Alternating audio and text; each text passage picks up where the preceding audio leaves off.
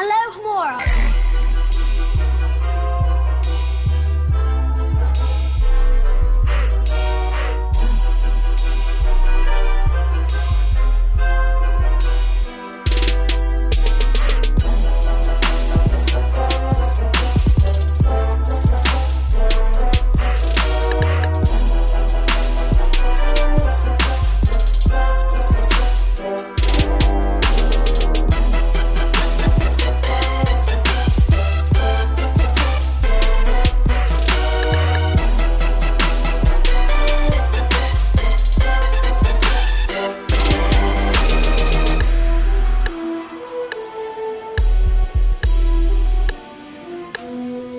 Tarde pra você ligado na Mega. tá desligado o microfone de vocês. Ah, toda vez. Vocês são muito barulhentos, mas se tivesse deixado ligado aqui ia dar ruim. Não é por nada não, mas eu e o Lucas descemos reclamando, falando que ai, não queria fazer programa hoje. Aí Não, chega hoje eu aqui, tá queria, todo mundo com fogo no cu. Eu já não queria. Eu não queria, eu tô de vi, férias, eu não queria. tava- o grupo tava muito parado. Eu falei, Pois será é. que vai ter programa? Ninguém querendo trabalhar. É, verdade. Estamos no ar para mais um Populacho. Essa terça-feira, dia 13 de novembro, dia do aniversário do meu papito. É o que, menino? Feliz aniversário, Papa Tinoco. Oh, feliz aniversário, meu sogro, e feliz aniversário, meu irmão também, que tá fazendo um ano hoje. Oh, feliz aniversário. Feliz aniversário Pequeno pro- Montenese. Não, ele pequeno. não é Modenese, Ele esse não é é? o outro. É Qual é o nome esse. dele? Benício. Benício. Por Rochas. Meu Deus, pequeno Benício aniversário, pequeno Não, Benício. Ben- é Benício Barata Randé. Gente, Rocha. Isabela deve ser muito rica. É, Toda a família dela tem sobrenome de rico. Rico, exatamente. Mondanese é, muito um nome rico. muito difícil. Mondanese, Benício. Benício, Benício. a pessoa já nasce com a- uma conta no banco já. Pois é. Valeu, Benício. Valeu, sogrão. Ô, valeu, Opa! pai de Tinoco. É por isso que Jobs cortou o cabelo. É um trisal, né? Na verdade. Jobs Eu, eu, Hoje ele vai sair com sogro, né, então. Então é eu, sogrão. Isso. Ô, eu, sou- eu, Bel e Tinoco somos um trisal maravilhoso. Só que aí eu só deixo mais Isabela. Porque eu não tenho paciência com o Tinoco. Então, Isabela aqui. Eu que aguento o problema maior, entendeu? Mas pelo menos eu tenho jobs. É. pois é, Que é só a alegria dela, a parte. Claro, a parte boa do E relacionamento você é jobs. parte do problema maior. Você é o problema maior. Complicada e perfeitinha, E né? o melhor foi a dancinha que ele fez, tipo, Acho que assim, ele, lá no- ele levou pro lado Ele levou pro lado errado e não. Não. Ih, Eu gosto de te me tirar nesse programa. Não- Eu já disse que eu vou demiti-la. Do mesmo jeito que eu admiti-la. é, é democracia, viu? Não é não. É sim. Não é não. Tá bom. É. Vai apanhar. Deixa eu já me negociar. Ah, falta tu. É, falta eu aí, obrigado. Ai, meu Deus. Verdade, meu- Aqui realmente não é nem aqui, democracia, é não. anarquia aqui já. Pois é, né? Virou bagunça. eu não consigo mais dar o meu bom fim de tarde Ah, em paz, né? Agora né? tem cinco minutos depois que eu falo bom fim de tarde, vem alto. Aí eu tenho que repetir. Bom fim de Olha. tarde, meus preciosos.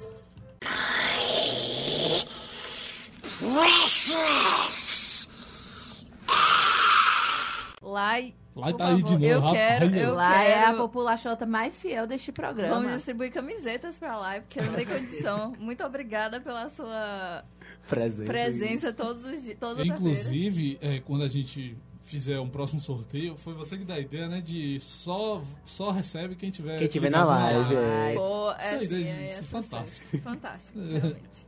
Só ganha quem. É isso aí. Quem tem que participar programa, entendeu? E Ou seja, lá e vai ganhar o próximo sorteio. Lá vai ganhar. Ai, vai com certeza. Porque ela sempre está por Ou aqui. Lai ou aquele colega de vocês que assiste. Ítalo, é. Ítalo. Ah, mas Ítalo, ele é um populachota e um jadó. já de Jota, né? Tem que Ele começar é um só Xota. Já de Jota. assim. Só, só admito Jadete. depois que fizer um perfil Acabou de, de entrar, então. Só aceito depois que fizer um perfil de fã-clube no Instagram. Viu, Ítalo? Ó, dica pra você. Faz um perfil de de fã-clube pra Jade. Inclusive, inclusive é, né? Cada um já devia ter seu próprio nome de. Como é que o fã de Jobs é o quê? Jobette? Jobsaurus. Jobsauro. Nossa, Jobossauro. Jobossauro. O de Jade é como? o meu não. Jade tá horrível. Não. Jadete. Jadete. Jadete, Jobete, Iverete. Isabelete. E se Belete. fosse de boxe? Belete, o grande jogador Belete. Luquete eu gostei. Luquete, Luquete, não, Luquete. Luquete é Luquete. apelido. Parece. Luquete. Luquete é tipo. Lucas já É de Lucas. Verete. Luquete rima com. Raidete. Lembrou de mim. Vamos, vai. a Se gente você- precisa se você apresentar todo mundo aqui. eu penso Você fala, ah, eu acho Jade, que a Jade? Aí, ó, individualidade- Jade, então tá falando Então são você vocês que estão falando. Ah, você que puxa. Ah, meu Deus. Uma coisa de cada vez, senão não dá não. O Primeiro É falou? muito compromisso. Eu tenho que namorar pra ele, com ele pra ele fazer um fã-clube. Não é assim que funciona. Não. Seja, seja certo. Aquele, nada a ver. Ah, oh, Uma frase de verdade. efeito jogada. Ele vomitou uma frase de efeito. Vá, vamos. Então, galera, tô, tô aqui, Vontade, aqui Já tá mais, falando, quer que é, eu te apresente. Ah, é. Jobs tá aqui, né? mais uma quinta-feira, essa é quinta-feira. Oh! Quinta-feira. Ou terça-feira, Meu Deus. Terça-feira. Você mais está uma nos traindo, Jobs. Você Perdão. está nos traindo. Que programa Não você é. está? Na verdade, na verdade, ele tem razão. Quarta é sexta. Ah, é verdade. Amanhã Quarta é é sexta-feira. sexta, entendeu? hoje é quinta. Amanhã é sexta-feira. hoje Terça-feira, é estamos quinta. aqui felizes. Porque Job Silva tá aqui, porque Job Silva, Dilba é É, da- Chegou. Cheguei, ah, ah, cheguei, ah, ah, cheguei, ah. Bom é que a travada que ele deu aí atrapalhou tudo. Eu já tinha soltado o cheguei. Silva. Eu falei. Silva. Bora, gente, Silva. acelerar. Hoje a gente tem que acelerar. Opa, Hoje ele tá assim, né? Nos outros dias o Jobs Uau. faz como quer, no tempo dele. Às vezes ele toma o lugar de Lucas, apresenta a gente mesmo. E hoje não, hoje ele está assim exigente. Parece que ele quer que o programa saia bom. Por que será? Rapaz. Fica aí o questionamento. Fica aí. Beijos, Fica aí. audiência. E é assim que eu me Oh. apresento. Essa sou eu já. Você já pegou a referência, né, Ítalo? E, e Pois é. é. isso, vamos seguindo. Que até hoje não tem vinheta. Não tem vinheta. Pô, também não, velho. Agora... É, não, Vocês precisam escolher a vida de vocês. eu não consigo. Eu já pedi É São pra muitos pra poder escolher. Deixem dicas no, no Instagram do É. Popular. É. A minha criatividade é infinita, por escolher um aí pra mim. Então tá falando que tá bêbado. Essa hora, meu jovem. Bem... Oh, meu Deus do É céu. uma terça-feira tá- nem eu que tô de gente férias? Ele tá afogando as mágoas dele. Já rejeitou ele. Pô, você É. esperava que ele fizesse o quê? E aí, isso aí? Tô- Eu preciso apresentar. Então, né, já, já que já estamos falando, falando todos aqui, não tem mais isso de apresentar, não. Estou aqui e você está aí também, mais uma vez, ouvindo esses... Buenos bobocas baboseando em bando. Então é isso, né? Mais uma vez, Esse mouse tá muito ruim. mais uma vez aqui nessa terça-feira, quinta, como diz Jobs. Isso aqui. É, Essa quinta-feira. E é isso, né? Então passa a palavra aqui pro meu amigo Vera. O cão arrependido sem vinheta está falando aqui com vocês mais uma vez. E eu quero dizer uma coisa, eu tô inspirado em Jobs. Eu quero ser que nem Jobs quando eu crescer, tá ligado? Jobs tá me inspirando aí. Na verdade, Jobs quer ser que nem você quando É, ele Jobs, crescer. é então uma Não. relação os dois. É uma influência mútua. É uma influência mútua. É uma influência. É uma admiração que assim, que a gente olha um pro outro assim e fala, eu quero ser que nem você. Todos os dias a gente que se encanta com as Bota um espelho em frente do outro assim, ó, histórias. aí vai infinitamente assim, ó. Gente, é um TED Talks todos os dias aqui. A gente fica assim realmente motivado, inspirado pelas histórias tanto de Jobs quanto de Porque você acha que eu e Jobs a gente trocou de lugar? Porque a gente quer se sentir melhor um lugar no do outro, entendeu? Ah, então é por isso que eu tô sentado nessa Ah, cadeira. compreendi. Vamos começar o programa enquanto o Ítalo tá aí ainda Queixando já de Tô, tô bêbado, só que dessa vez é de amor. flertando. Nossa! Ai, meu Deus. não vai dar. Tá parecendo até uma pessoa que eu conheço, né, Vera? Quem, pô? Chegando nas negas desse jeito. Vamos começar o programa. As músicas que você não aguenta esperar o modo aleatório tocar. Aqui no Toca Pra Mim.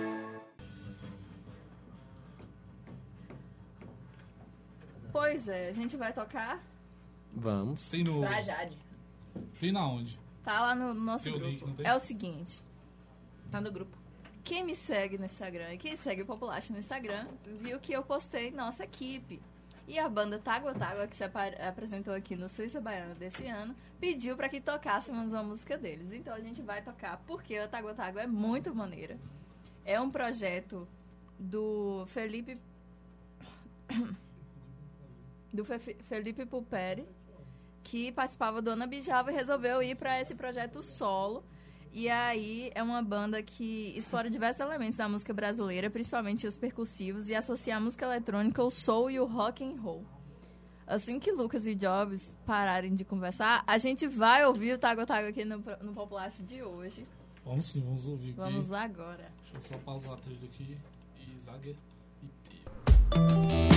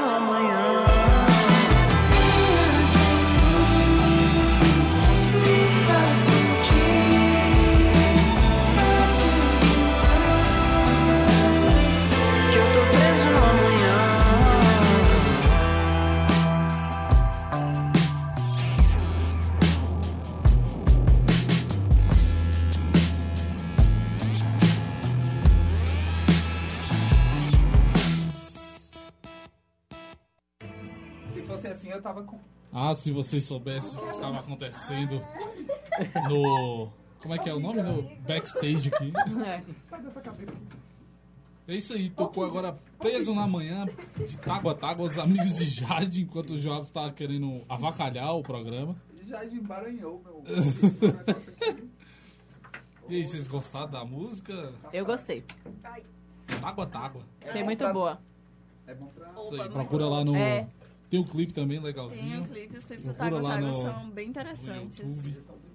Todo diferentão. É, Vou dar uma conferida. Gostei, gostei. é isso aí. É um som diferente mesmo. E a gente hoje no- trouxe no Toca Pra mim pra gente bastante músicas brasileiras. Olha. Agora vamos falar sobre a Anitta, que eu sei que Jobs adora. Na verdade, eu vim trazer um pouco de uma polêmica, né?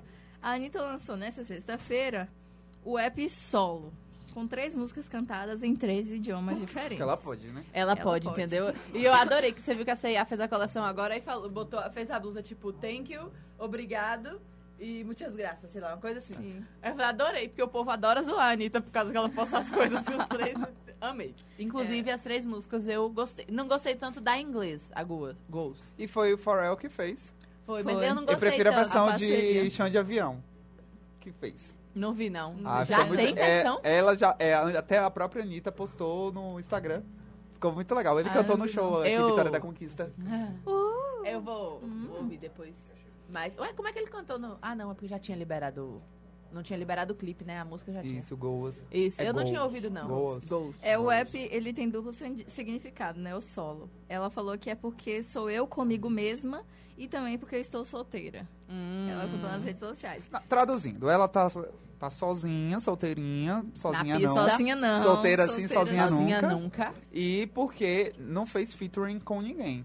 O EP só vai ser três Inclusive. músicas? Só, são essas três músicas. É, o novo trabalho da cantora começa com a canção Veneno, um reggaeton Muito, em muito espanhol. bom, inclusive. Eu gostei, mas, Muito eu adorei. mas eu também. gostei a, a música em português. Em A português segunda faixa é o funk desa- desacelerado Não Perco Meu Tempo. Que é aquele clipe que o clipe, meu querido, ela beija mais Beija do que mais gente todo do que... mundo. Inclusive, fui fazer mais do que Me lembrou algumas pessoas. É, verdade. Né? Me lembrou algumas É, pessoas. Me lembrou várias Caraca, pessoas. Jobs.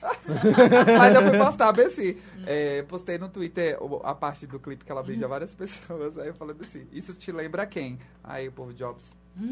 Não, longe de mim, pode ser outro Jobs. Não, Eu também acho. Tudo sim. bem chopada. Talvez. Ah, Estava daquele certeza. jeito, na chopada mesmo. Tudo bem, chão. E pra fechar, o app tem Goals, que é cantado em inglês e também com influência de ritmos latinos. Ela ganhou a letra da música de Pharrell Williams, como a gente falou aqui, durante uma viagem a Las Vegas. E, E detalhe, hein? Anitta tá solteira e já tá rebalando a raba no Maluma no, no Lavoz, né? Toda vez Nossa. assim, gente. Não, Então- e ele- eles fizeram as pazes. Eles estão agora bem, Sim. bem friends. Eles fizeram bem, a, ela, ela tá solteira, né? ela vai Amigos. pegar ele agora. Bem, arriba, arriba, amigo. A gente já cantava Inclusive, eu acho que podia botar, botar veneno pra tocar, que veneno é muito bom. Quero tu voz. Oh, cantei, cantei em espanhol. Que é assim. Quero tu voz. Uh, ah, é, realmente, poliglota. esse Ah, hoje eu tô. Ele tá Habla assim. Tu quero olhar? encantado. É encantado, você está. Ah, tu estás amor. encantado. Ah, gracias. sí, sí, pero no. Eh, muy bueno. Eh, Sí, sí, pero no. co- Eh, prosiga. E aí, nossa próxima notícia é sobre Malu Magalhães e Tim Bernardes, que vão, dar, vão fazer uma parceria agora, né? No próximo dia 15 de novembro, agora essa semana, vai acontecer o Popload Festival. E entre as ações- atrações internacionais eh, vão, vai ter At the Drive-In, Death Cab for Cutie e Lorde. Além das atrações internacionais, temos, um, temos as nossas atrações brasileiras. E é, irá acontecer pela primeira vez uma parceria, um show de parceria entre Tim Bernardes, que ficou conhecido pela sua carreira solo e pela banda O Terno, e Malu Magalhães. Não se sabe ainda o que vai vir por aí. É um show inédito. Foi assim, um, um- tá todo mundo assim Um especulando o que, é que vai O que acontecer. será? Malu Magalhães? Mas o Ai, Tim, Ela voando. o Tim, é, o Tim publicou um vídeo na sua conta no Instagram Talvez não Aparecendo ao lado de Malu. tocando Navegador, uma canção do disco Vem, que foi lançado pela cantora em 2017 e entrou na lista de melhores álbuns nacionais do, daquele ano. Então, assim, é, o que parece é que vai ter assim uma troca mesmo, tanto do, do- do- das músicas de Tim tocadas e cantadas por Malu e juntos, quanto o contrário. Então, fica aí no ar essa parceria que eu acho muito legal. Eu gosto muito de Tim Bernardes e Malu Magalhães. Malu é, é- ela se caracteriza, ca- caracteriza em qual estilo? Eu acho que, eu acho que Folk? tanto ela quanto, quanto o Tim é folk, nova MPB por aí. Os dois mais ou menos no mesmo se encontram. Ela ainda tá com o camelo? Tá, continua com Camelo, já teve a filhinha. A Ah, filha, não, filha? filho. Sim, Teve? amiga, há muito tempo já. Nossa, não. Final do ano passado. deve ter- É, com camelo, verdade. Com camelo. Zoofilia. É Marcelo. Marcelo Camelo Marcelo do Camelo, do Los Los Hermanos, Hermanos. respondendo às dúvidas das pessoas. Inclusive, quando quem tiver de bad, pode escutar Los Hermanos. É, Ai, nossa, Los Hermanos, Sério, pra né, Bad, realmente, o coração sangra assim, mas vai É verdade, embora. gente. Dá um... Eu não consigo escutar Los Hermanos, velho. E Ana Júlia? Só Ana Júlia. Nossa. Adoro Los Hermanos. Eu fui Ah, pro show deles em Salvador, que sempre assim, acabaram, mas vira e mexe, tem um show novo, né? É. Tipo, ah, nosso dia tá acabando, vamos fazer um show, aí faz um show novo. E eu fui no, no Toda- show deles em 2015. Meu Deus, foi muito bom. Eu chorei horrores. Toda vez que eu tô triste com o Ítalo lá naquela faculdade, ele fica cantando essa música pelos corredores. Ô, Ana Júlia, eu cantando, cantando essa música lá. ô. É, é, mas ele é feio, ele fica puto. Ele tomou raiva da Ana Júlia depois do. Aqui em Ah, mas É. também- Depois do repórter. Parabéns ao jornalismo consistente. Velho, eu tenho muita vontade de saber quem falou Consistente. isso. Consistente. Consistência e Consistente. consistente. Caraca. Eu queria saber quem foi o repórter, eu- mas eu vou pesquisar Eu amo isso, a- eu amo aquela entrevista, véi. E aí eu vou descobrir. Eu amo aquela Eu entrevista. também. Não, Não, mas porque não- nem sempre. Não, porque nem sempre. Melhor resposta. Gente, eu acho que a TV Sudoeste deve ter, assim, oi queridas, a TV Sudoeste deve ter falado assim, querido, ou nunca mais, tá? É. Beijos. Bebê. Tanto que a gente nem sabe quem foi, nem Nem nunca sabe. saberá. Gente, Não, E pra fechar o, o Toca Pra Mim de hoje, a gente também vai seguir nessa vibe meio folk, nova MPB, pra falar de Castelo Branco, que trouxe agora um novo clipe. É um vídeo oficial pra música Assuma, uma faixa que encerra o elogiado disco Sintonia, lançado em 2017. E foi eleito também, junto com o de Malu Magalhães, como um dos melhores discos nacionais daquele ano. Em um novo clipe dirigido por Leandro Miranda, Castelo Branco encontra diversas chaves antigas e toca à frente de diversos relógios parados, contra- contrastando a leveza da sua canção com a pressa que a sociedade parece, parece gostar de odiar nos dias de hoje e também com a velocidade com qual o clipe deve ser rodado. Quem explicou foi o próprio diretor.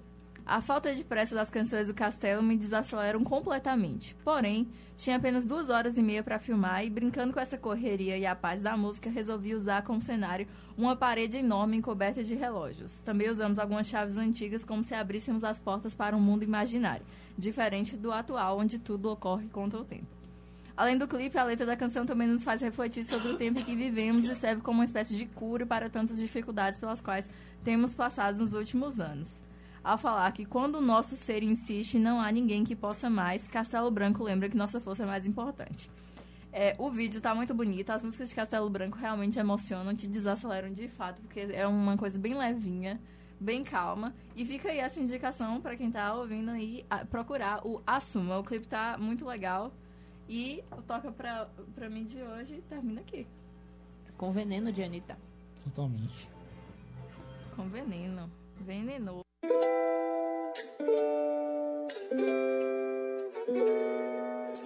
Que quede claro, si tú te portas bien yo te lo voy a dar como nunca te lo han dado. No te equivoques, cuida el terreno, no sabes en lo que te estás metiendo que tú siembres en otro suelo. Porque yo soy tu veneno, controlando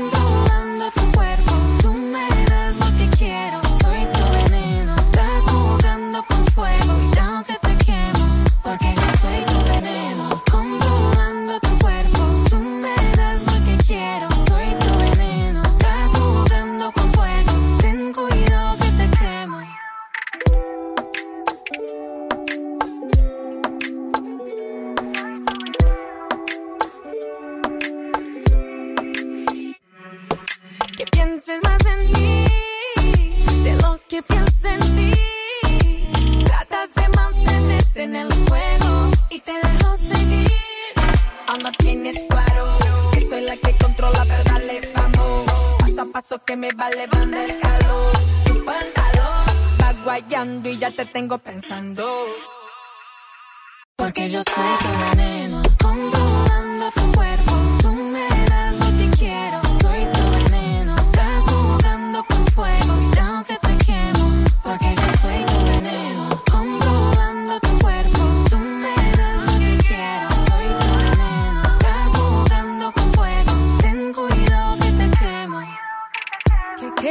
claro. Si tú te portas bien, yo te lo voy a dar como nunca te lo han dado. No te equivoques, cuida el terreno. No sabes en lo que te estás metiendo una vez que tú siembres en otro suelo. Porque yo soy tu veneno, controlando tu cuerpo.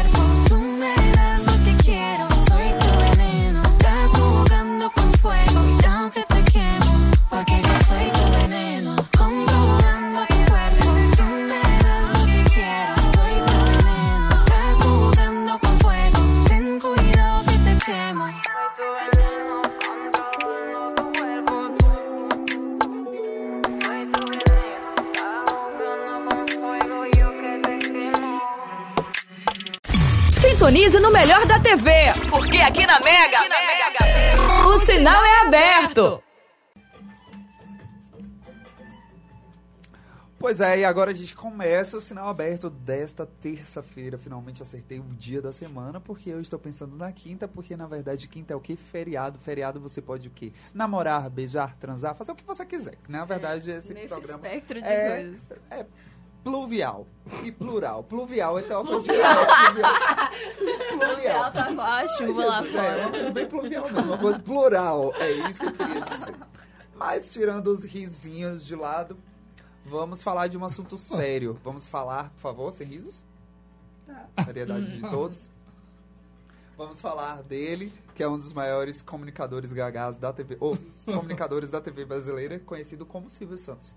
Ele que é um ícone pra mim, gosto bastante, porém, Ivana também, Né, Verão? Nosso herói aqui Nosso de herói. coração. Ele é um exemplo de comunicador. Eu, ah, realmente, assim, a história de vida dele, inclusive, tem revistas, livros.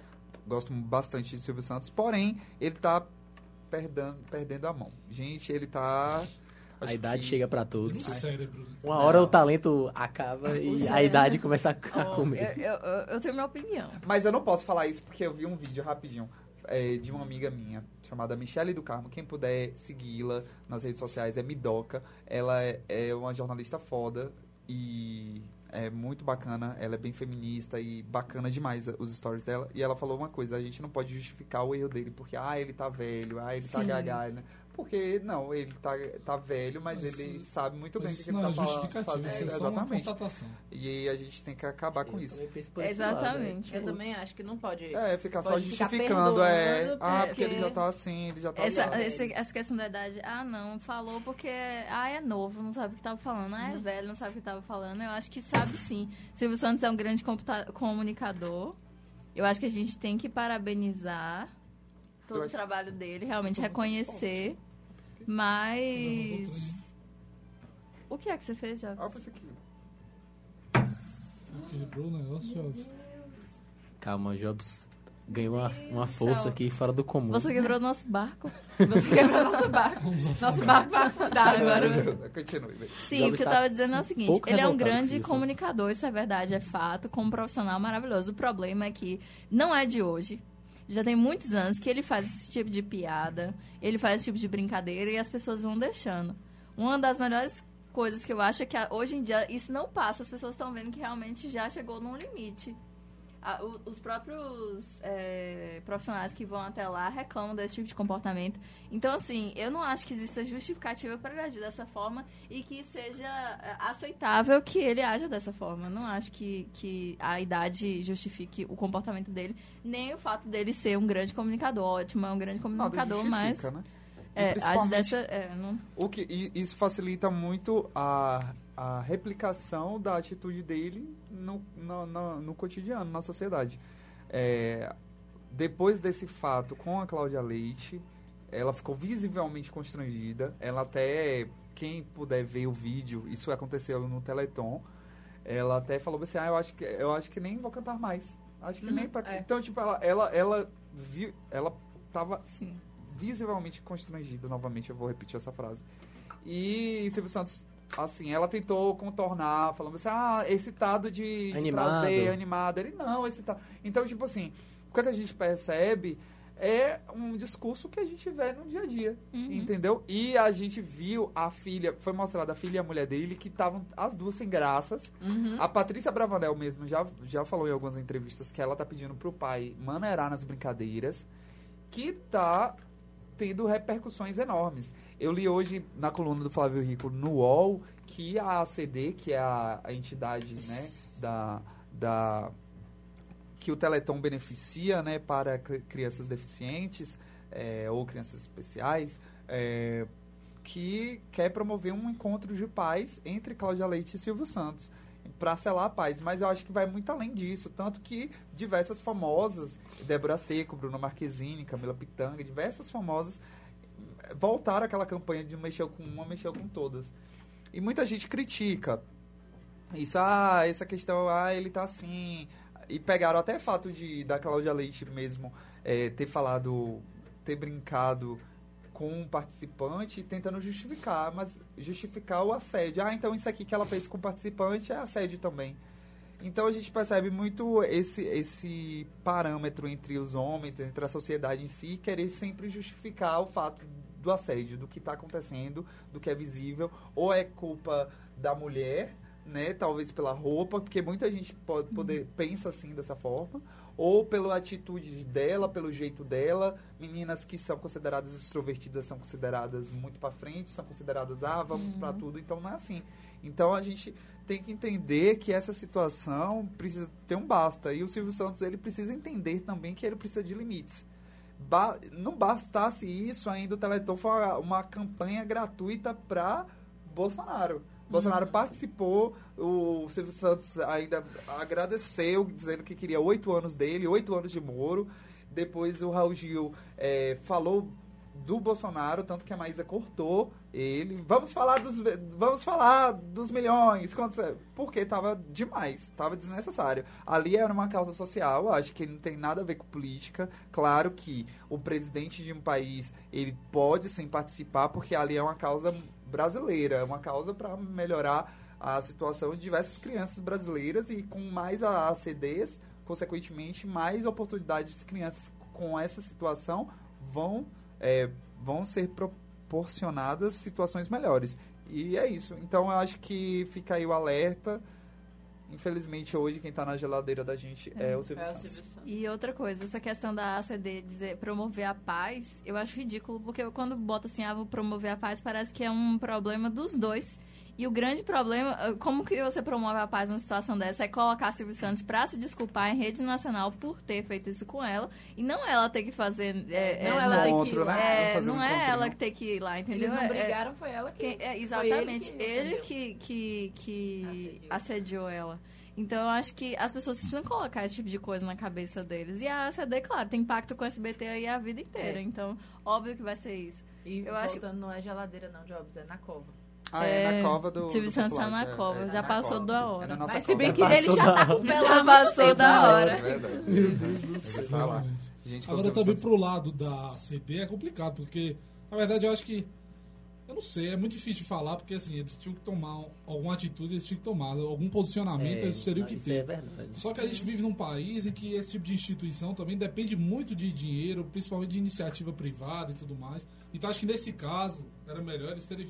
Apesar que eu acho que eles tinham que se posicionar antes ficasse calado do que desse, falasse de ah, um porra de paz, não sei o quê. Nada a ver, né? Então era melhor ter ficado calado, porque nesse caso eles dependem muito do dinheiro do, do E- Teleton. e- Uma, uma coisa que já te falou aí que eu achei que ela foi muito coerente, que é aquela questão de, de Silvio Santos, não é questão de ele estar é, velho, obsoleto, gaga, porque se você for parar pra pensar, esse aí realmente sempre foi o estilo dele, né? Ele sempre apresentou dessa forma, ele sempre falou desse jeito, só que aquela questão, ninguém, você pode falar tudo que você quiser, mas também vai ter que escutar tudo que você quiser, ou seja, o povo aí ficou do lado dela e vai ter que fazer alguma coisa em relação a isso daí também. Ele podia ter falado aquilo, no mínimo é moralmente repreendível o que ele fez, tá ligado? Porque o que ele fez ali foi o quê, pô? fora de contexto totalmente, pô. Como o João falou, uma, uma instituição de caridade tá fazendo um negócio pra arrecadar fundos, ou seja, tá todo mundo de boa vontade, e o cara quebra esse clima, assim, no mínimo é falta de noção, entendeu? Aí você não. Aí você não pode perdoar, porque, pelo amor de Deus, ele é uma, ele- o tanto que a gente gosta dele, a gente pode no mínimo falar que ele- ele é um apresentador muito experiente pra cometer uma, uma gafe gafe dessa, dessa. uma, uma coisa. E ele não falou absurda, só é. com. Só com Cláudia Leite, né? Ele falou a mesma coisa com a Anitta. A Anitta chamou ele pra dançar com ele, pra dançar com ela, e ele falou que não ia dançar porque dançar deixava ele excitado. Entre outras coisas que também É, teve que ele uma- falou com a um- menininha do a cabelo, menininha a menina falou que cabelo. queria ser atriz. A menina tinha um cabelo cacheado bem cheião, bem crespo, assim. Aí ele perguntou pra ela o que ela queria fazer, ela falou que queria ser atriz ou cantora. Aí ele foi lá e falou, com esse cabelo? Fora, é, teve uma vez. um gordinhas já também. de- Então, de foram, são faz. várias coisas que, que replicam preconceitos da sociedade. E que a Sim. gente Uhum. luta contra.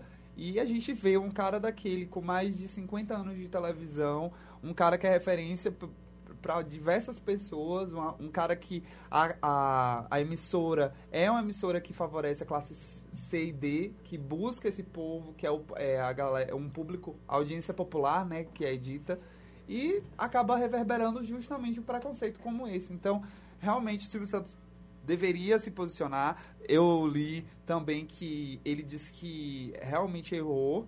É, foi um, um Flávio Rico, ele, é um ele errou. É, isso foi es- conversa de bastidores, né? Hum. Ele conversando com as filhas, que errou, porém que as pessoas deram um- uma reverberação do tema muito grande. Reverberaram muito grande esse tema. Mas não é, gente. A gente está lutando sempre com isso. Viu o caso do José Maia, viu diversos outros casos, e isso não passa, não deve passar. A gente fala de assédio, assédio, assédio. E isso deve ter um basta. O Danilo Gentili, né? Ele, é, ele comentou sobre a polêmica envolvendo os comentários de Silvia sobre Cláudia Leite, né? E ele saiu em defesa, claro, do Silvio Santos e dono do SBT, dizendo que em outros casos o comunicador também fez comentários sobre a sua personalidade de traba trabalho. Creio que homens e mulheres são iguais. Sempre que vou no Silva, ele me zoa. Já zoou minha sexualidade, já chamou meu trabalho de porcaria, me chamou de burro, de viado, de picareta. Eu dou risada. Se eu tenho capacidade e segurança de entender zoeira, por que uma mulher não teria? Ué. Então, a gente percebe. Ele coloca assédio na mesma, na mesma categoria que zoeira. Zoeira. Eu, eu, de um tempo pra cá, eu tô tentando tirar da minha vida várias pessoas, assim, que realmente não, não me acrescentam em nada. O Danilo Gentili, eu acho ele um bom profissional no momento que ele tá entrevistando. Quando ele abre a boca pra falar outra coisa fora do trabalho, fora da entrevista, pra mim, ele é uma pessoa X, que eu não faço questão nem de ele- seguir. Ele passou muito da conta do. do. Danilo Gentili que fez ele chegar onde ele chegou, entendeu? Ele- Exatamente. Porque ele sempre foi um cara de é, humor negro, é, entre outras características que sempre gerou muita polêmica. Só que ele virou um cara que é. Rafinha Basta tá no chinelo dele. É isso, entendeu? Ele virou um imbecil de primeira. Ele é um cara que virou partidário, apesar que grita pra todo mundo ouvir que ele não é, que não tem isso, não tem aquilo, mas ele é claramente um cara partidário. Ele é um cara com- que. Na verdade, ele faz o que. Ele, ele é uma técnica, na verdade, né? Ele critica tudo aquilo que ele acaba fazendo. Por exemplo, como ele é anti-PT, ele fala ah, que o, o PT faz lavagem cerebral nas pessoas, o PT usa de tais artifícios, o PT não sei o que, o PT não sei o que. E ele, ao mesmo tempo que ele está criticando essas coisas, ele usa das mesmas artimanhas do PT para conquistar a mesma quantidade de, de pessoas, para que a mesma quantidade de pessoas preste atenção naquilo que ele está falando e siga, não a ideologia dele, mas siga aceitando ele como um influenciador, sabe? Como um, um- o rei da opinião. Então, é, então ele passou há muito tempo da, da- só da- do ponto do, do humorista e virou um cara que, pra mim, é um imbecil de primeira mesmo. Porque, por, por exemplo, o Rafinha Bastos, Isabela falou do Rafinha Bastos, a Rafinha Bastos sempre foi um cara de humor negríssimo. O humor dele era muito pesado. Só que ele nunca saiu do âmbito do humor, entendeu? Você não vê Rafinha Bastos falando imbecilidades relacionadas a qualquer outro assunto que não seja humor. Humor, falando assim, tipo, claro que você pode discordar dele, xingar tal pessoa, mas, tipo assim, na cabeça dele ele tá seguindo uma linha humorística, ele tá ali fazendo stand-up. O Danilo Gentili, ele não faz mais isso. Ele não é mais só um cara que faz stand-up, que faz stand-up. Eu ia falar disso aí agora. Vocês estão vendo? Porque ele não tá. Ele postava antigamente vídeos de sketches no, no canal dele, só que agora ele tá postando uns, vi, uns vídeos, tipo assim, posicionamento mesmo. Tipo, vou conversar aqui com vocês. Exatamente. Só que vocês estão vendo a pose que ele tá fazendo. Não, te- não lembram ninguém, não? A maneira como ele tá segurando o charuto. acompanho, eu confesso. Ele tá igualzinho ao Olavo de Carvalho, gravando a mesma coisa, velho. que O não mesmo é jeito. que é essa galera que é, senão a gente vai entrar num jeito, papo de velho. política aqui mas que é- essa galera o que me parece é que essa linha é muito Olavo de Carvalho não é só ele entendeu Mas é, ele pô, essa é. galera que segue a linha dele ali é muito Olavo de Carvalho é todo mundo muito Olavo de Carvalho Eles ah o livro principal do cara é, é não sei quantas formas de não ser um idiota né É. É um, é um livro de cons- é um livro, é um livro de conspiração, na ele é verdade. muito inteligente, ele, tipo, todo mundo é burro, tipo, ele desvaloriza que as pessoas sejam burras, entendeu? E, tipo, sei lá, pô, grandes pensadores a vida toda falou que você não, não desconsidera, você não tem que desconsiderar a opinião do burro, né? Você não, Não, mas a incrível opinião dele é afirmar que o nazismo é de esquerda, né? Sim. Ah, é, Ah, é, isso aí. Ai, meu Deus. Que o quê? O nazismo Muito é de obrigada esquerda. por esse tipo assim, e o- engraçado inclusive. é que, tipo assim, ele sempre pergunta a mesma coisa pra ele. Vocês veem como é que é a resposta que ele dá? Tipo assim, Olavo de Carvalho, o nazismo é de esquerda? Aí ele, na época achavam que era. Mas ele, ele não fala que Ele é. não fala. Ele, ele, eu acho que ele sabe lá no fundo dele, assim, que ele tá errado, pô. Mas ele não quer dar o braço a torcer, entendeu? E é isso, pô, o povo, quando você pega uma pessoa né? com, que é inteligente, com uma boa retórica, é, Não, às vezes ele- a pessoa não é nem inteligente. Não, não tô falando Olavo de Carvalho, óbvio. Mas a- às vezes a pessoa não é, não é nem inteligente, ela tem um conhecimento ali, ela fala bonitinho e ela tem uma capacidade de, de, de, de fazer a cabeça de outras pessoas que às vezes nem elas mesmas têm, têm essa noção né, da capacidade que elas têm. E isso acontece muito. Então, tipo assim, pô, o Olavo de Carvalho fez uma coisa, como boa parte da população da gente não é questionadora, naquela pessoa que ela vai pesquisar o que, que o cara falou. Tipo, ah, porra, o cara falou, o cara é inteligente, o cara é filósofo, sociólogo, blá, blá, blá, blá. Então ele tá falando a verdade. Agora, eu vou. Só, agora que você entra nesse assunto, então eu vou- comentar uma coisa. Não é- Não é só porque ele é filósofo que ele tá certo, não. Porque Não, tem mas um, é isso. As é, pessoas pensam isso. tem um, tem é um, burra, tem um né? site brasileiro chamado Associação Monfort, que é um site que discute os princípios filosóficos da moral cristã. E eles chamaram lá de cavalo para um debate. Não é a primeira vez que eles chamaram, já chamaram coisinha. várias vezes. Eles sempre Vai deve- durar 30 anos. Não, Vocês vão relaxa. deixar a Vera Não é falar filosofia. É, não é Patrick, vai. não. Ele já foi chamado para debater várias vezes. Só que dessa vez, quando ele foi chamado para debater, tipo assim, você acha que as bases filosóficas de Bolsonaro estão, estão de acordo com o cristianismo? Aí desceram lá, tipo, os argumentos. Mais uma vez, venha debater conosco. Sabe o que ele fez? Ele não quis debater, não. Não, claro, porque ele não tem argumentação. Ele não quis debater. Você sabe o que ele falou? Agora eu não estou com tempo, porque eu estou real. A sua informação está correta. Eu estou realmente assessorando a campanha de Bolsonaro. Estou me empenhando para isso. Ele admitiu, foi site a primeira vez que ele admitiu que ele estava realmente assessorando a campanha de Bolsonaro. E ele falou ali, não, não estou com tempo agora, mas depois, quando nós ganharmos, estamos abertos aí para discussão. Ou seja, tipo, eu tô certo, depois a gente discute aqui que eu tô sem tempo, entendeu? Ou eu seja, conheço ele fugiu, ele fugiu do debate. Ele não, ele, ele não quis, ele não quis. Ele Boa tá parte realmente dos querendo fugir. que eu conheço de Bolsonaro, antes, muito antes de Bolsonaro, eram leitores assíduos, frequentadores assíduos na página do Facebook do Olavo de Carvalho. Então, tipo, segue muito a linha, entendeu? Às É. vezes tem muito isso. Ah, é, igual teve gente que falou, ah, eu voto no Bolsonaro, não pelo Bolsonaro, pelo Paulo Guedes. E muita gente falou, eu voto no Paulo Bolsonaro, Guedes. não pelo Bolsonaro, pelo por ele Não, dar os, velho. Usando os É uma campanha de desinformação. Essa semana, o nosso grande presidente publicou que não era para se confiar na mídia e confiar em canais do YouTube, como o de Nando Moura, por exemplo. Então, assim, Mentira, sério? sinceramente, no Twitter dele, confirmadíssimo, oficial. Como que, que isso chega ao. Chega- qual é o interesse nisso? É realmente o interesse da desinformação. Quanto mais você bem, desinforma a né? população. é um Twitter É. que ele postou, ódio do bem. E a gente pegando esse gancho traz pra realidade daqui de Vitória da Conquista, que a Ezen agora quer, Ai, meu Deus, quer sim. é, utiliza de- de- vai utilizar dessas artimanhas de, de, de informação, dizendo que até mesmo jornalistas da Secretaria de Comunicação, daqui a pouco a Secretaria de Comunicação não vai virar uma Secretaria de Comunicação, vai virar uma assessoria de comunicação, porque não faz o- exatamente o Tá quase trabalho.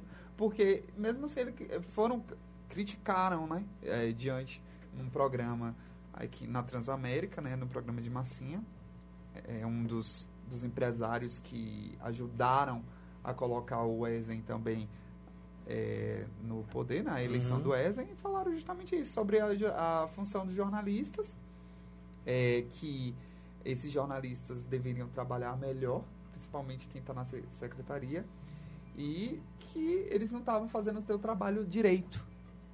E eu conheço muita gente que trabalha na, na Secretaria de Comunicação, pessoalmente, tenho amigos que trabalham lá, muitos que são totalmente de esquerda, trabalham Sim. lá, que estão lá porque foram concursados e que foram destituídos da secretaria para outras secretarias para cuidar de secretaria, tipo do meio ambiente, de não sei o que, de não sei o que. Então, a gente percebe como que nós estamos sendo calados. É a censura que está acontecendo. Com e é certeza. isso que a Ezen quer, porque a Ezen agora quer, talvez, ouvir boatos que ele está querendo pula- mudar de partido, mudar para o partido De do Davi Salomão. de Davi Salomão ou do De Bolsonaro, que é o PSL, Uhum. Na porque verdade, porque ele se queimou com o MDB. com a né? MDB, exatamente, porque a MDB Nem só porque ele faleceu. quer. Porque ele é um É, grande ele- fracassado, a verdade é essa. É claro. Guzmão, pra quem estiver ouvindo, Esden Guzmão é um, Um fracassado, fracassado. como Fracassado. Quem não vo- todo mundo que não votou em Guilherme na, nessa eleição agora. Isso. E aí ele, e ele vem pra reeleição. Eu não entendo, gente, sério. A pessoa tem. acha que, que vai ganhar. Não é possível, não é possível. Ele, e ele quer fazer a mesma, a mesma estratégia de campanha. Eu não escuto tipo uma, de, uma de- pessoa que votou nele que. que tá- eu não, não consigo, man, não, não vejo, não é possível, man, que se ele ganhar, tá errada, pô, não tem condição não. Toda pessoa, eu votei nele no primeiro turno, mas é porque não sei o que, não sei o que, não sei o que. Tipo assim, pô, man, mas ele faz. Guilherme faz um negócio tão certinho, pô, por que, que você quis mudar, entendeu? Por quê, pô? Pois é. Saindo desse viés de política que a gente É, entrou a no gente desabafo. entrou assim, Mas- revirou. desabafo. Mas é porque. Mas é necessário, porque isso é, dito. entre várias outras questões são muito mais tensas. E o sinal aberto também serve pra isso, pra, pra isso aí. Abrir abrir, abrir sua mente, né, do quarto poder. a mídia tá aí pra isso. O quinto também. Pra finalizar, pra finalizar, eu vou falar sobre Ontem estreou A Sétimo Guardião, a novela de realismo fantástico do Agnaldo Silva. E o que mais chamou a atenção, fora as- né, o, o jeito de terror da novela, que eu gosto desse lado sombrio. Diz que é muito boa, né? Eu vi muita Ah, gente eu falando. adorei. O Que- final, misericórdia, é bem feito. Que prendeu bastante. E assisto vem com essa pegada de, tipo, a Indomada. quem gosta desse, desse jeito da Indomada também Ai, pode, pode assistir a novela. Mas foi... é, os créditos foram que chamaram a atenção. Por quê? A gente lembra que há muito tempo eu falei sobre isso. Que a novela tinha sido adiada porque muita gente estava acusando o Agnaldo Silva de plágio. Porque o, a novela foi... O capítulo da novela, o primeiro capítulo da novela foi elaborado em uma aula, num curso, né? Que o Agnaldo Silva estava dando. Então, 26 alunos do curso entraram na justiça para barrar a, a exibição da novela ou ter seus nomes divulgados, já que eles participaram Eles assiduamente. Exatamente. E a sinopse não, né, que foi desenvolvida, né? é, a Rede Globo, depois de muita discussão e ameaça, né, até mesmo de cancelar a novela, a própria Globo manifestou o seu interesse em dar os créditos ao- aos alunos durante o processo que ainda corre no Tribunal de Justiça do Rio de Janeiro e foi o que aconteceu. No final da novela, assim que subiu os créditos, foi é, apareceu o nome dos 26 alunos da, do curso que o Agnaldo Silva deu. E quem puder... Nada mais. Ah, gente, é, se justo. fez. Justo, né? É, se eles fizeram. Justo. Agora, se foi só o primeiro capítulo, então aparece só no primeiro capítulo. É, lógico, só, né? é. Também o povo tava querendo É, o nome da novela toda. A Globo ultimamente é, primeiro se inspirou em Orgulho e Preconceito para uma novela. Que eu adorei. Claramente se inspirou pra, em Game of Thrones. É pra aquela É, outra. Deus Pra do-. Deus Salve o Rei. Brasil. Que foi uma, Que uma- foi uma um- cópia. É. Ah. Nossa, ficou Ah. ridículo. E agora, essa questão. Acho que tava faltando um pouco de criatividade. É, também tô achando isso. Eu não assisto, mas é a minha opinião. Eu não lembro a última vez que eu assisti televisão, não. Foi- a minha foi ontem. Hoje. Ah, hoje. Foi hoje de manhã. Eu não assisto Mas essa- televisão ah, quase eu nunca gosto, também. Eu gosto. Eu só assisto novela quando eu vou pra casa de Lucas. A Fazenda a gente não vai falar mais, porque eu desisti. Eu desisti da Fazenda Real, velho. Sério que... Você viu o cara admitindo que ia bater na, na Vi Nádia. Nádia? Que ele... ele Ai. se ela, ela bateu, ele também poderia bater. Oh, A gente tá... Ai, Rafael Ilha vai ganhar. Eu não acredito naquilo. Pilha. Se não tiver repescagem, meu filho, vai, Pilinha vai ganhar. E assim, a gente termina o sinal aberto de hoje porque rendeu muito. nossa. Mas adorei o papo, foi muito legal. Foi uma discussão Vamos fazer um Intervalo. spin-off do Populacho pra discutir sobre essas coisas. É, o de política. Ah, tá bom. Então a gente vai pro próximo quadro que é... Checkpoint. Chegou o momento de ficar atualizado sobre games na Mega. É hora do Checkpoint. Mano, Esse mouse tá. tá... Gente, eu adoro essa música. Também. Essa aqui? É. Se acha. Ai, meu Deus. Agora não dá mais. É, e a gente começa o checkpoint de hoje trazendo aqui. A gente sai da, do ativismo, mas o ativismo não sai da gente. É, aqui no Brasil foi lançada a primeira organização profissional de e-sports só para mulheres. É, foi anunciado essa semana, né? É, na verdade foi anunciado hoje. É, o porque assim, né? A gente sabe que a indústria de game ainda é uma indústria bem machista. Bastante. Muito machista.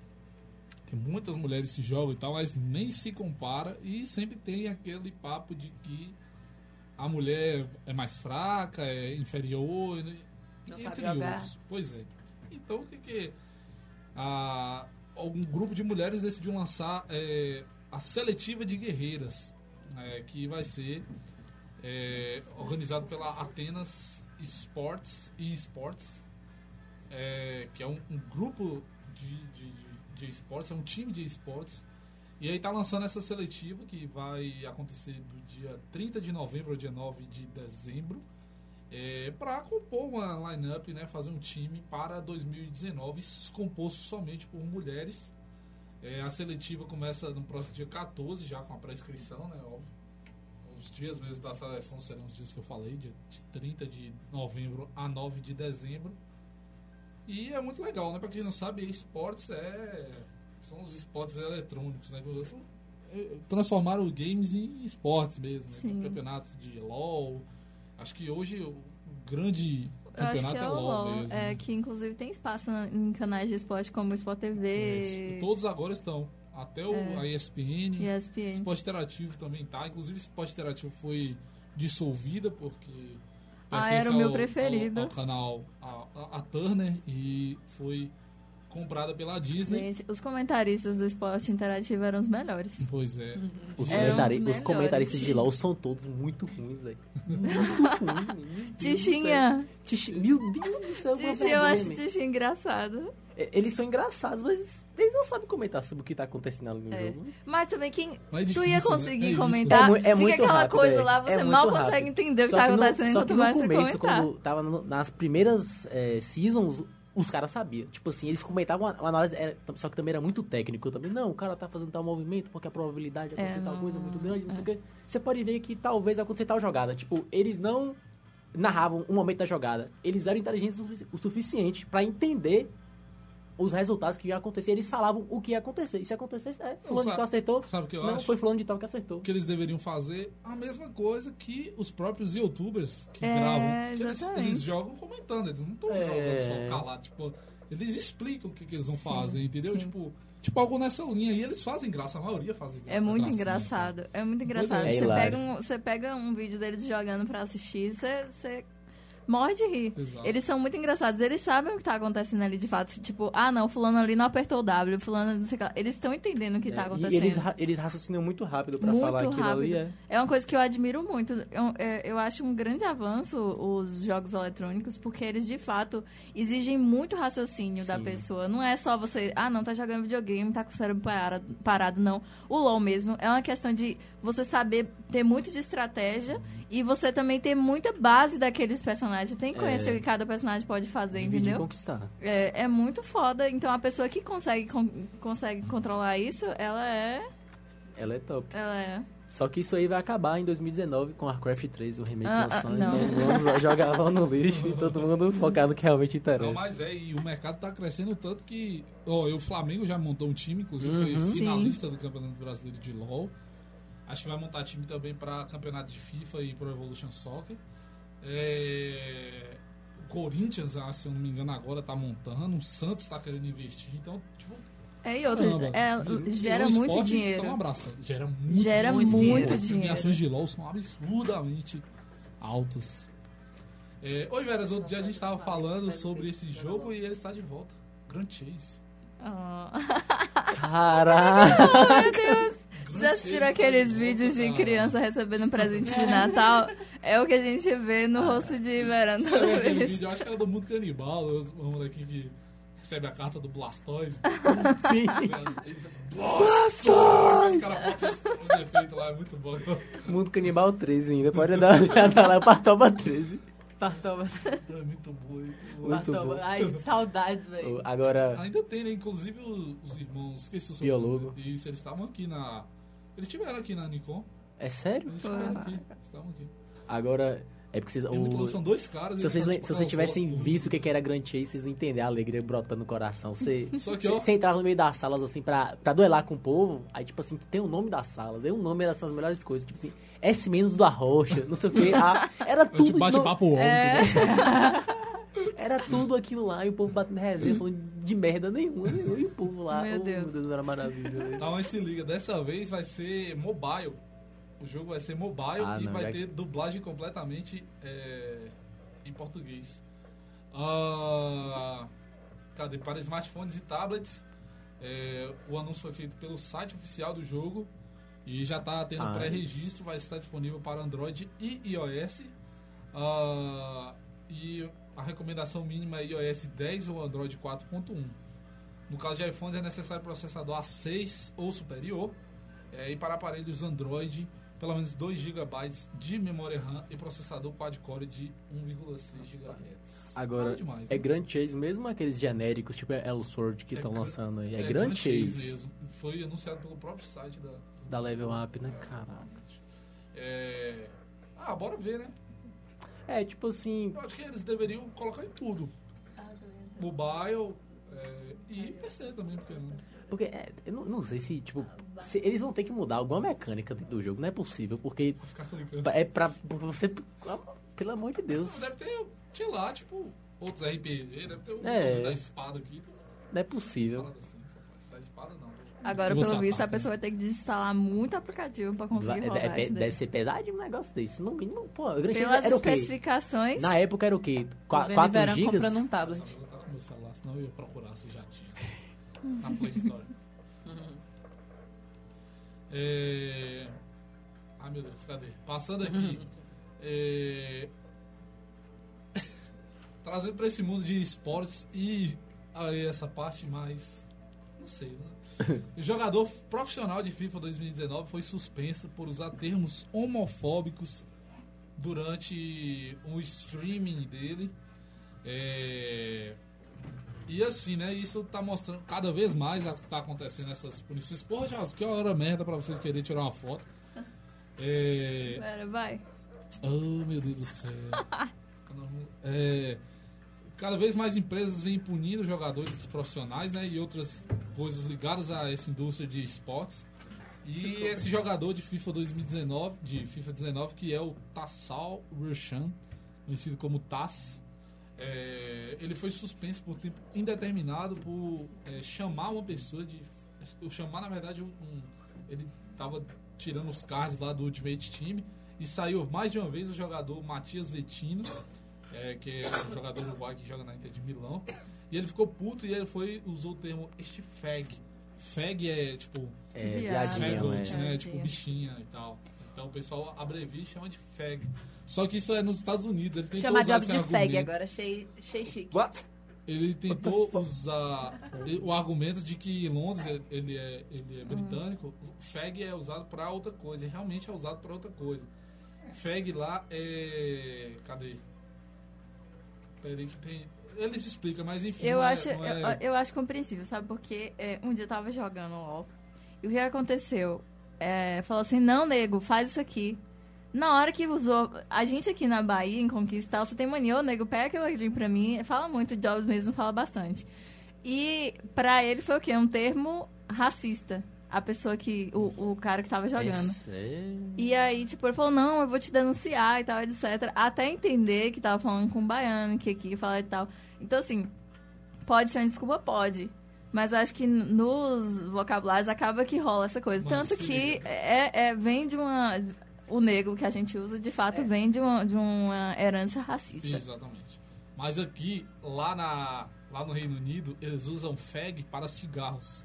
Então a EA Ah. considerou o que ele forçado. falou, Ah, Não. porém entendeu que o contexto não tinha nada a ver. Não, já. não, não. Ah, este cigarro. Esse daí, ele tentou. Vo- Você Mas- tentou. Tentou, é. Muito bem, muito Jade bem. quase te defendeu. Quase, não é. Não, não, não deu. Mas aí se lascou e. Bora pra ele próxima. tá suspenso de tempo determinado. Próximo. Ah, agora, tecnologia. é, assistente virtual da Amazon, que se chama. Meu Deus, que mouse chato! Alexa. Ela se tornou testemunha-chave de um assassinato. Uh, Lá em New, Bem Black Mirror. New Hampshire, na, nos Estados Unidos.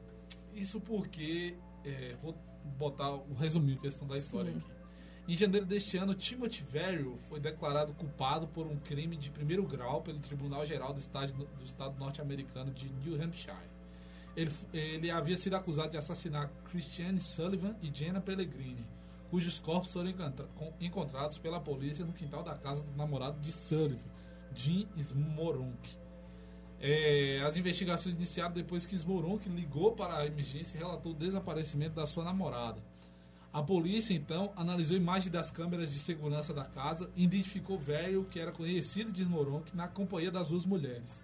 Horas depois, ele foi avistado por câmeras de um estabelecimento comprando itens de limpeza e retornando para a casa de Smoronk. Quando os corpos de Sullivan e Pellegrini foram achados, a polícia também identificou uma eixo na casa da, na, na cozinha da casa, perto do local onde ambas foram mortas. E essa eixo era da Amazon, que é o alto-falante, né, assistente virtual da Amazon. É, E o seguinte, a discussão não é nem só ele se tornar testemunha-chave. A gente gosta aqui de dar uma, uma polemizada relacionada à tecnologia. Então, né, quer dizer, as assistentes virtuais, elas gravam o que a gente estava fazendo Sim. sem nenhum consentimento. Mas gravo. Pois é, mas aí que tá, né? Cadê? A gente sempre Inclusive, discute sobre é, privacidade. É, assim, eu acho justíssimo que use como testemunha. De fato, é uma testemunha que não mente. O algoritmo nunca mente. Mas a gente sabe Claro que que quando não pode comprovar nada, né? Pode É. abrir e não ter captado, sei lá. a é difícil, Siri, né? a Cortana mesmo, é, eu já perguntei pra ambas, inclusive, você tá me monitorando e elas não respondem. E a gente sabe que tá monitorando. Uma vez que você ativa, elas estão constantemente ativadas. Tanto a Siri quanto a Cortana, quanto o Google Launch, eu acho que é o nome. Que ele fica pra. Não é Google. Não sei, que você fala Hello Google e ele tá lá. Todos eles ficam ativos o tempo Ok, inteiro. Google. É ok, Google. E assim, eles estão ativos, as pessoas não têm consciência disso. Por quê? Porque hoje em dia dado é ouro. Todo tipo de dado é ouro. E eles estão te monitorando o tempo inteiro, gerando dado e vendendo isso pra quem quer comprar. E tem muita gente querendo comprar. Agora sim, eu acho ok, certo, correto que grave. Agora as pessoas têm que ter consciência, tem que estar explícito. Estou te gravando o tempo inteiro. O grande problema pra mim é isso. É o, o, o que Snowden defendeu e etc. As pessoas não sabem que estão sendo monitoradas. Elas deveriam ter o direito de escolha, de dizer, não, eu sei que estou sendo monitorada, quero. Ou eu sei que estou Quero sendo continuar. monitorada, não quero. E, e as pessoas não têm essa escolha, entendeu? 1984, bora pra próxima. É, para finalizar, o Twitter está estudando a implementação de um botão para editar tweets. Ai, acho Finalmente, meu Porque Deus. às vezes eu fico com preguiça de, De ter que de copiar, apagar apagar, e negócio. O CEO, o CEO da- do Twitter, isso foi falado pelo CEO Melhor Jack Dorsey. social. É, só que ele deixou claro que ainda estava em fase de teste, que eles realmente pensam isso, mas que eles não sabem qual vai ser a melhor maneira de fazer isso. Um, um- um- uma funçãozinha escrito editar. Tá Sim, calma lá, suficiente. É. O que que acontece? O que que eles falam? Por exemplo, hoje em dia, muitas coisas. Por exemplo, o é James porque o povo Gunn. vai ficar pagando. O James Gunn se lascou bonito porque acharam tweets antigos dele sendo racista e tal.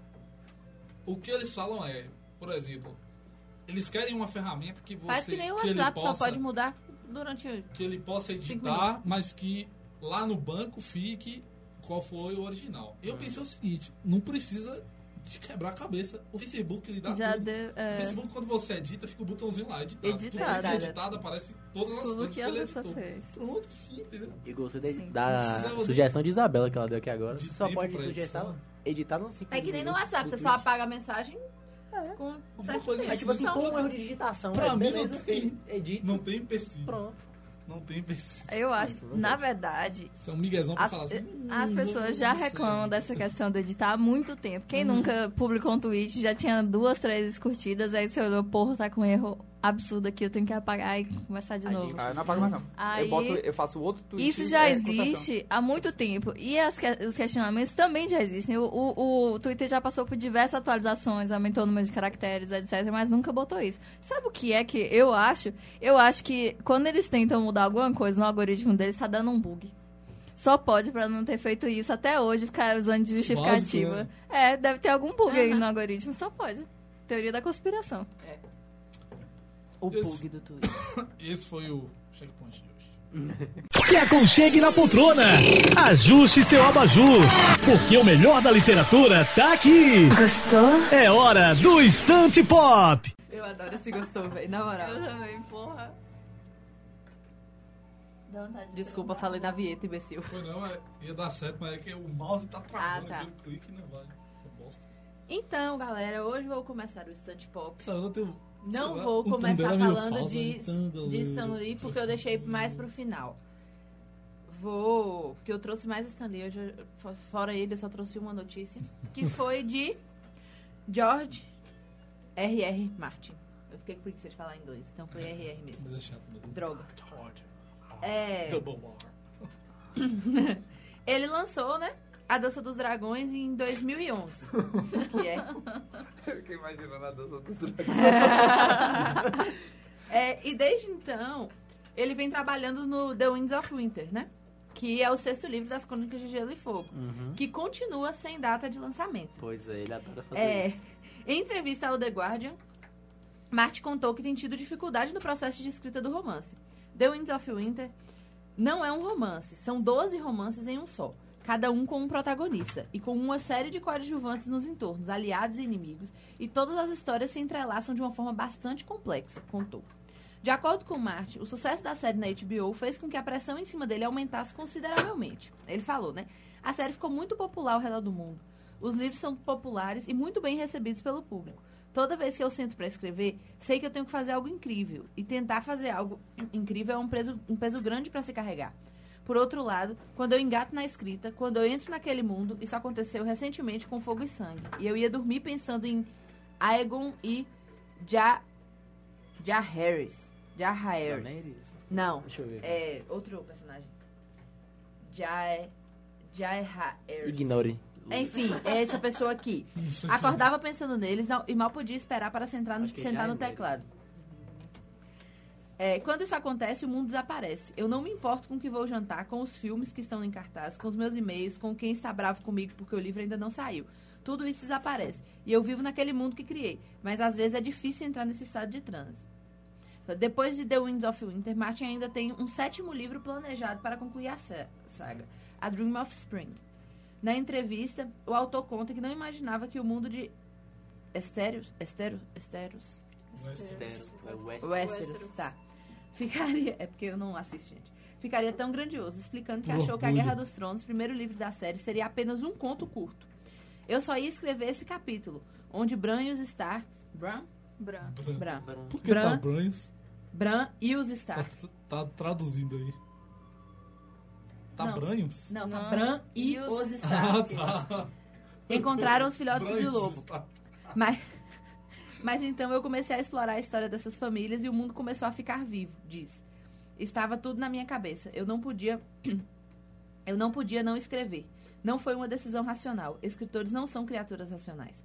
Apesar de ser uma fantasia, o escritor conta que no fim das contas seus livros são apenas sobre pessoas. E que isso é o que o interessa. Então é isso aí, né? O livro não tem previsão de, de lançamento e a última temporada É. de Game of Thrones estreia agora em 2019. Ele enrolou a gente mais um pouco. Basicamente é isso. Olha, gente, eu gosto de me encantar aqui enquanto eu tô única e vai demorar. falou, Galera, tô sem criatividade. Espera um pouquinho aí, que quando ela vier, eu termino essa porra. Mas Foi isso que ele convenhamos, quis dizer. Ele pode, o pior é que ele pode. né? É foda. E agora, né, com notícia triste, Ele devia ter ido no embalo, né? morreu nessa, ontem, né? O Stan Lee, com 95 anos. Ele foi levado ao hospital com vida, mas já quando, no percurso ele faleceu. É, a carreira dele nos quadrinhos começou em 1939, quando ele conseguiu um emprego como assistente de escritório na Timely Comics. E lá, ele nem. Ele não escrevia ainda. Ele, tipo assim, re- ele tinha que repor os vidros de nanquim para os artistas desenharem os quadrinhos, apagar esboço, esboço de página finalizada, essas coisas. Em 1941, que foi a primeira oportunidade dele de escrever alguma coisa. Que foi o texto de abertura do Capitão América 3, a terceira revistinha.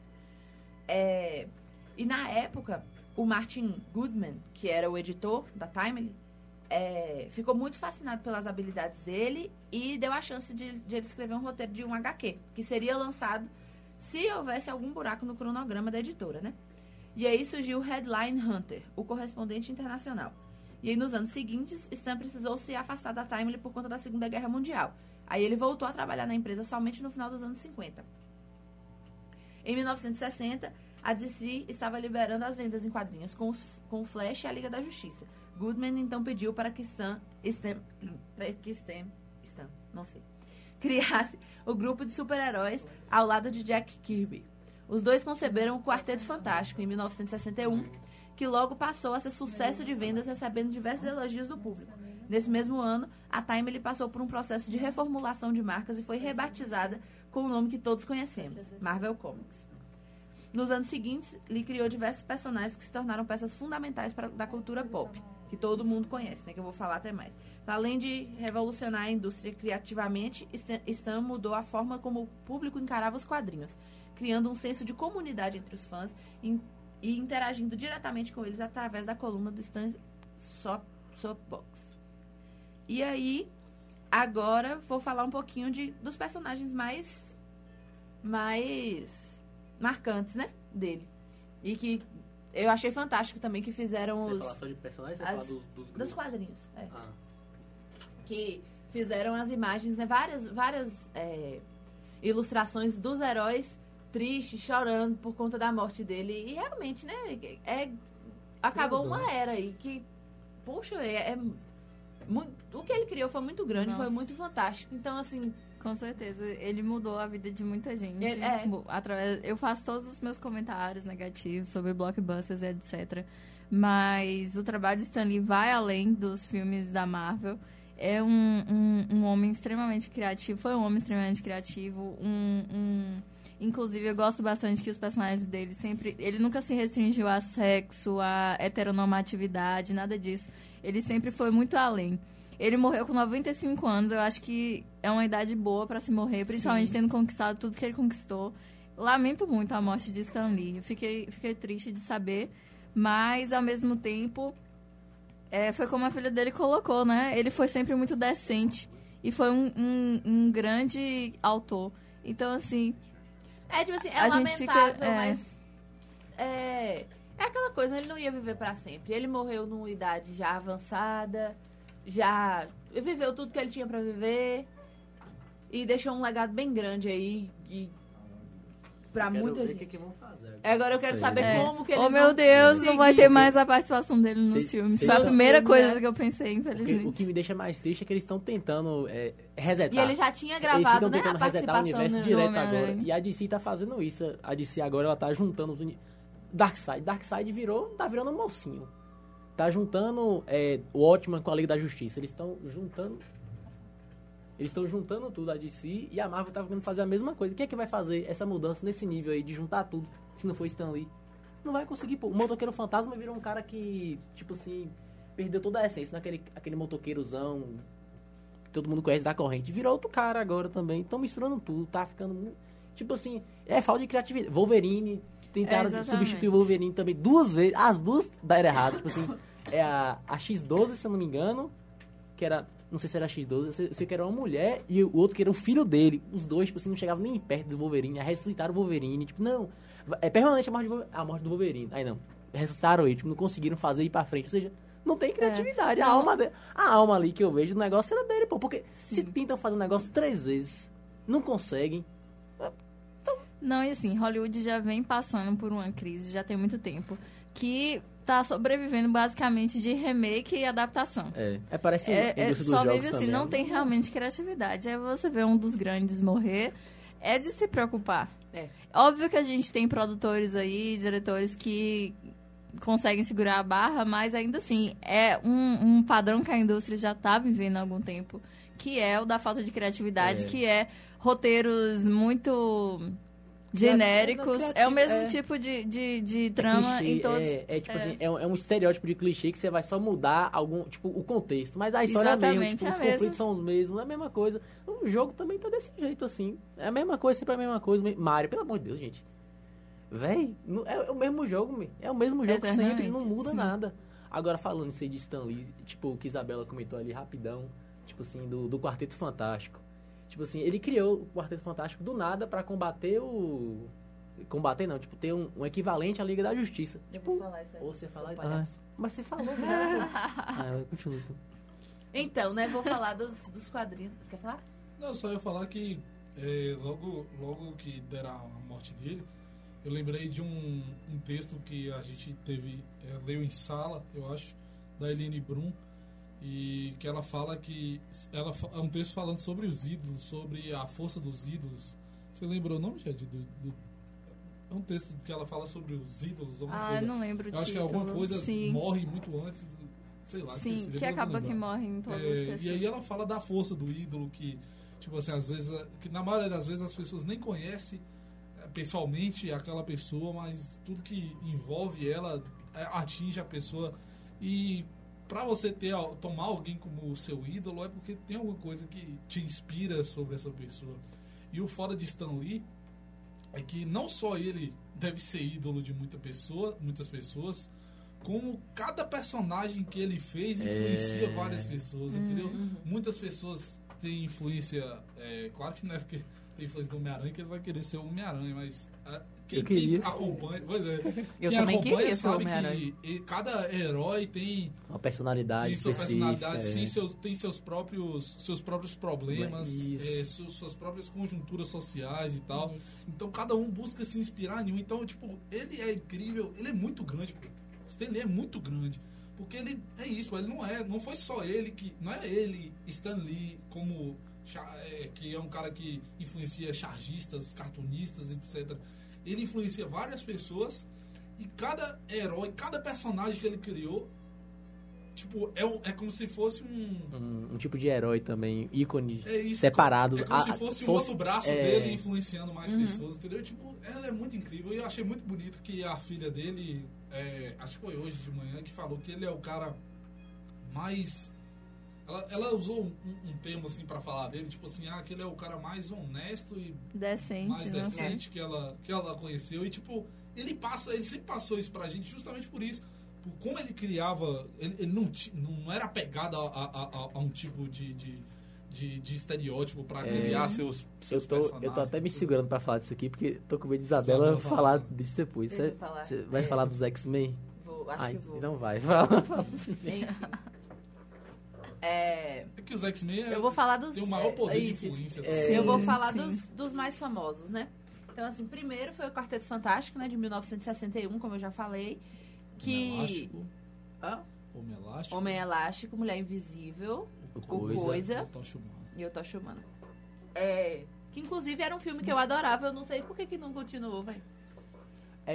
Você tá falando. será que ninguém Não, sabe? você não sabe. Será? Você achava legal? Eu gostei do filme. Tipo, Gente, e tirando a história do. Eu não, Não, é justamente por causa bichinha, do filme. Ó, A eu, cara- eu achei engraçado, A cara, a cara de Jade. Você gostou? Não, mas é o que Quarteto Fantástico. porque Olha, eu quando eu assisti tempo a gente, eu primeira, criança, a primeira geração Eu de preferi filmes, 10 vezes mais os antigos do É. Foi 20 legal e tal. Eu era, criança, eu era criança, gostei, etc. Você assistindo hoje, você pensa, nossa, tava meio tosco. Mas você acha muito mais tosco quando você vê a nova É. versão. Não, a nova versão eu acho que eu não cheguei a Eles pegaram um dos maiores vilões do universo Marvel Exatamente. e deixaram Uma ele de um jeito vergonha. tão tosco, Não, tão o novo, o simples. novo eu não assisti, não. Victor Victor Von... antigo. Ah. Ó, eu vou dar spoiler aqui mesmo. Victor Von Doom, ele é um cara tão top, mas tão top, tão top, tão top, que quando o Tony Stark morre, quem virou Homem de Ferro é ele, pô. Ou seja, o cara não é, o cara não é um vilão. Gente, O ele cara é não é um muito vilão. foda. E no Ele- filme é um negócio. Cara. Gente, sem falar que o filme inteiro, acho que eles pensaram assim: não, a gente tem que gastar assim essa. essa tem que ter três filmes. A Marvel só É. faz três filmes. Então o que a gente vai fazer? A gente faz uma longa introdução, o filme inteiro. Tipo assim, E aí pegou o restinho do filme, pegou, sei lá, 20 minutos do filme E pra eles lá. derrotarem. Gente, não, não, Não o filme dá, tá não. todo errado. Ah, eu não quero nem falar. Esse eu não assisti, não. Nossa, tipo, não tipo assim, véi, pra mim, jo- joga fora o quarteto. Faz um filme só de, de Victor, tá ligado? Pra mim, só de Sim, Doutor Destino já tá bom, já tá bom, pô. Fazer um filme só de Doutor Destino Tá. já tá essa- uma série, meu Deus. Por favor. Ok. Marvel, escuta, pô. Você tá indo pelo É. caminho errado. Gente, é incrível. E é uma opinião que todo mundo tem. Eu acho que É, todo... Por é que, que difícil. não chega até eles? Eu não sei o que, que tá acontecendo na nossa Eu comunicação. Pra mim, mim, é Guerra Infinita, perdeu graça. Porque quando eu fui ler a história do Doutor Destino, eu falei, meu Deus, isso aqui é muito mais interessante do que os caras lá brigando, pelo amor de. Deus. É, começou, né, o Quarteto Fantástico quando esse Marty Goodman, que eu falei da, que é da Marvel, né? Tava jogando uma partida de golfe com Jack Liebo, Liebowitz. Liebowitz. Tá. Editor da DC. Que tava se gabando pelo sucesso da Liga da Justiça. Então, Goodman encomendou uma super equipe pra Stan Lee ao lado de Jack Kir- Kirby É, cara. e criou o Quarteto Fantástico.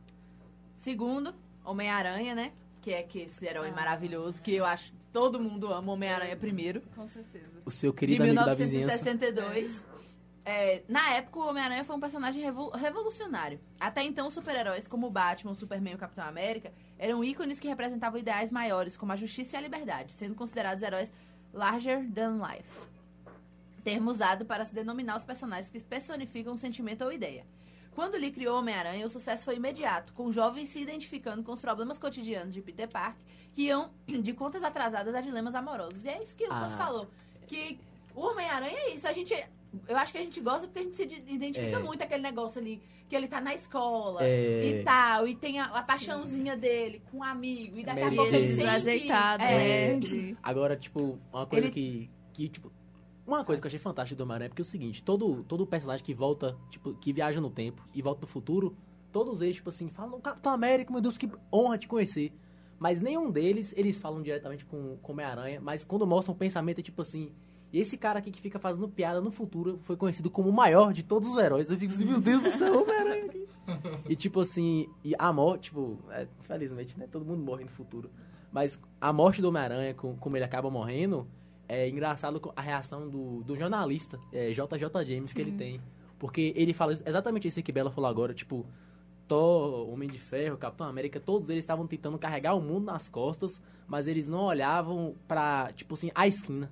Tá ligado? Tipo assim, tava tendo um crime na esquina e eles estavam tentando salvar o mundo. Ou seja, pra ele, todos os heróis eram hipócritas. Heróis de verdade eram aquelas pessoas que, através de pequenas ações, faziam grandes coisas. Tipo ele, como astronautas, que era o, o filho dele. Aí quando tava a cidade se acabando o apocalipse, tava o Homem-Aranha, tipo, pegando os reféns que estavam caídos assim no chão, e carregando um por um, tá ligado? Pra colocar na, na ambulância. Aí JJ Jeans parou, ficou olhando aquilo ali. Mas tá fazendo um trabalho de, de um civil normal. E ele ficou impressionado com aquilo ali. Ele começou a digitar, com o mundo acabando no apocalipse, ele começou a digitar. E finalmente eu vi um herói de verdade no meio do apocalipse, enquanto todo mundo tá voltando pelo próprio ego. Fico assim, meu Deus. Eu chorei lendo isso, pô. Nossa, pesado, gente. O que dizer depois disso? Uau, não sabia. Pronto, bora pra próxima. É, Hulk, né? 1962. Amo o Hulk. É, Bruce também. Banner. Lee criou o conceito do Hulk inspirado no livro O Estranho Caso de Dr. Jekyll e Sr. Hyde, popularmente conhecido como o Médico e o Monstro. Por problemas de impressão, o personagem que foi pensado na cor cinza saiu na revista com um tom esverdeado, que foi mantido até os dias de hoje. Ficou popular no mundo inteiro na década de 70 com a estreia da série O Incrível Hulk, com Lou Ferrigno interpretando o gigante Esmeralda. Saiu Thor, né? 1962 também. Inspirado na mitologia nórdica, Lee criou o Thor ao lado de seu irmão mais novo, Larry Lieber, e Jack Kirby. O personagem que fez sua estreia na revista Journey into Mystery, é, número 83, e desde então é um dos personagens mais famosos da Marvel. Aí Doutor Estranho, 1963. Amo. Velho, é- Também gosto. Ah, amo. A animação de Doutor... Vocês já viram, tipo assim, o filme é igualzinho a animação, tipo, a, a história de origem. Véi, tipo, o final, com certeza, da... Do, do, do filme, tipo assim, foi muito melhor do que a da animação, mas tem uma cena da animação. Agora o filme é que eu, muito que eu bom. queria Eu pagar, gosto. eu queria pagar tudo. Eu vim para barganhar. É, velho, foi muito top. Porque ele não tinha essa, na animação essa, essa coisa de gema do infinito, aí ele não conseguia manipular o tempo. Só que, tipo, o medalhão que, que ele ganha, o, meda, o olho de Agamotto quando ele ganha, é tipo assim, mas isso aqui é um poder que nenhum ser humano devia ter, é uma coisa muito grande. E eu não quero isso não. Aí o, o cara olha assim, um moldezinho todo quebrado. Mas justamente porque você não quer que você tem que ter ele, entendeu? Nossa. É tipo a pedra filosofal. É, exatamente. Criado ao lado de Steve Ditko, que tinha, um tra- que tinha trabalhado com Lee no desenvolvimento do Homem-Aranha, o Doutor Estranho foi concebido em meio ao crescente interesse dos americanos no ocultismo, no misticismo e nas religiões orientais, um dos fenômenos da década de 60. A partir disso, o Mago Supremo se tornou o principal personagem do chamado universo místico da Marvel. De 1963 também tem o Homem de Ferro, que eu também adoro. Tony Stark. É, Deus. é porque, assim, na verdade, eu nunca fui muito de acompanhar HQ. Mas é, meu tio sempre, sempre leu muito e eu nunca tive interesse nas revistinhas do Homem de Ferro. Quem me fez ficar apaixonada pelo Homem de Ferro foi Robert Downey, Downey Jr. Sim. E tanto que, que Robert Downey Jr. deu uma, deu uma declaração. Eu acho que ele falando que, tipo assim, que Stan Lee, tipo, fez a vida dele, entendeu? Tipo assim, É justamente isso, né? Porque quem Porque sabe a história agora, do Robert Downey Jr. quem, ô, gente, quem Ele interpreta tipo- o herói, você vai ser herói pra sempre. As crianças vão olhar pra você É. e falar, caralho, você é o Homem de Ele Ferro. era tipo o Bostão de Fala, Hollywood, né? Ninguém queria É, o não, Robert ele, ele, nada. ele não tem uma personalidade muito fácil. E Isso. logo que ele, ele surgiu, fez alguns filmes e tal, sempre aquela pegada mais assim, mas morreu, sumiu. Aqueles, tipo, a toda Globo que some vai parar na Record. Até que surgiu o personagem do, do Homem de Ferro e cogitou-se chamar ele. E assim, gente, parece que ele foi criado pra ser o Tony Stark. Ele é o Tony É. Stark. Ele, é o Ele Tony é o Stark Tony da vida real. O é. cara, assim, ele é. Ele Playboy, ele é playboyzão e tal, etc. Mas ele é engraçado, ele é, É. muito engraçado. E Ele eu, é eu adoro a personalidade. Então Stan criou o Homem de Ferro com uma- como uma provocação aos leitores jovens da época. Era o auge da Guerra Fria e Lee queria criar um personagem que representasse tudo que os adolescentes da época detestavam. Um homem de negócios rico que fabricava armas para o exército e um industrialista. Ele disse que achou que seria legal brincar com esse conceito. No final das contas, Tony Stark se tornou altamente popular. E hoje, então, eu acho que muito mais ainda, porque depois de Robert Downey Jr., Sim. porque ele personificou, é o que vocês falaram, ele, foi, ele nasceu para ser o Homem de Ferro. Sim. É, X-Men, 1963, agora você vai poder falar, peraí. Os X-Men surgiram a partir de todo um clima sociocultural em torno dos protestos pelos direitos civis dos negros nos Estados Unidos. Lee concebeu o professor Xavier como uma contraparte ficcional de Martin Luther King Jr., enquanto Magneto era a versão fictícia de Malcolm X. A partir disso, o roteirista queria criticar o racismo, o antissem- o antissemitismo, não, o Semitismo. antissemitismo e os preconceitos no geral. E X-Men é fantástico, né? Porque assim, quem é preconceituoso, quem não entende de minoria e tudo, e assiste X-Men, assistiu errado, assiste de novo. Você não Aham. entendeu o que, do que tá passando aquilo ali. O segundo melhor vilão, aspas, né? Magneto, Deus, né? Magneto. Exatamente. Eu amo Ai, gente, eu amo o Magneto, Magneto. gente. Meu Deus do céu. Tá doido. cara, Ele é muito isso, maravilhoso. tá- tava falando. Eles não são, eles não são vilões, eles não são vilões. É. Eles não são. Essa questão da. de. cada um tem suas próprias É porque- conjunturas e, tipo. Eles são. Eles têm suas conjunturas e eles são criados em conjunturas excepcionais, pô. Isso é, tipo. Sim. extraordinário. Não teve um herói aí que, que, que Isabela falou que não foi criado enquanto no mundo real tava acontecendo, Tava acontecendo alguma coisa. é. é, E a tipo assim, questão. ah, foi do nada, não vou desenhar um cara que não Você foi, falou que o Magneto não é vilão. E realmente ele Eles- não é. É porque é como se você pegasse Ele é um assim o mesmo. extremo da- das minorias, entendeu? É aquele ali que não aceita de jeito nenhum. Que, tipo É. assim, por Ele é que, do que a gente tem que. É, por que, que a gente tá. Ele é anarquista, entendeu? Ele é, ah, foda-se. Ah, Entendeu? agora, tipo assim, uma, o massa da criação dos X-Men foi o seguinte, ele tava querendo, além desse contexto que Isabela criou, é o seguinte, ele tava querendo uma forma de, tipo, você... Porque ele queria, que nem Jade falou, criar vários tipos de personagens que se encaixassem em, diverso, em diversos aspectos. Tipo assim, eu não quero criar só um, um cara branquinho, um cara bonitinho, eu quero criar, É. eu quero criar diversidade aqui. É. Tipo, e ele reconhecia que daria muito trabalho ele poder criar um por um e ele, por, e ele sabia que tinha necessidade. Ou seja, ele teve a ideia de criar, então, uma escola de Que representasse tudo é, de diferente. pa- para jovens É. que tipo tivessem que estivessem passando por algumas metamorfoses tipo assim ele, ele criou o conceito de criou o conceito de mutação não ele utilizou o conceito de mutação e jogou isso lá tipo assim não Sim. agora eu vou ter um, um ambiente para poder colocar a diversidade aqui e os X-Men são justamente isso a diversidade cada É. um com seus problemas tem uns que você Cada um com seus problemas, são, cada são um os queridinhos de todo mundo Sim. tem uns que são os odiados de todo mundo que nem o Ciclope todo mundo odeia o Ciclope velho Ah, querendo Nas a gente é HQs. playboyzinho, É porque- velho. é, não, é, não é nem isso é porque ele nossa ele é muito cuzão velho meu Deus do céu Mas Tipo, assim, o que eu acho mais legal dos personagens de Stan Lee é que não tem aquele maquiavelismo de bom e mal. É. Todos eles têm É. profundidade. Eles são o que nós somos de verdade. Cada um tem uma parte que é um pouco ruim, uma parte um pouco boa. A gente não é só É.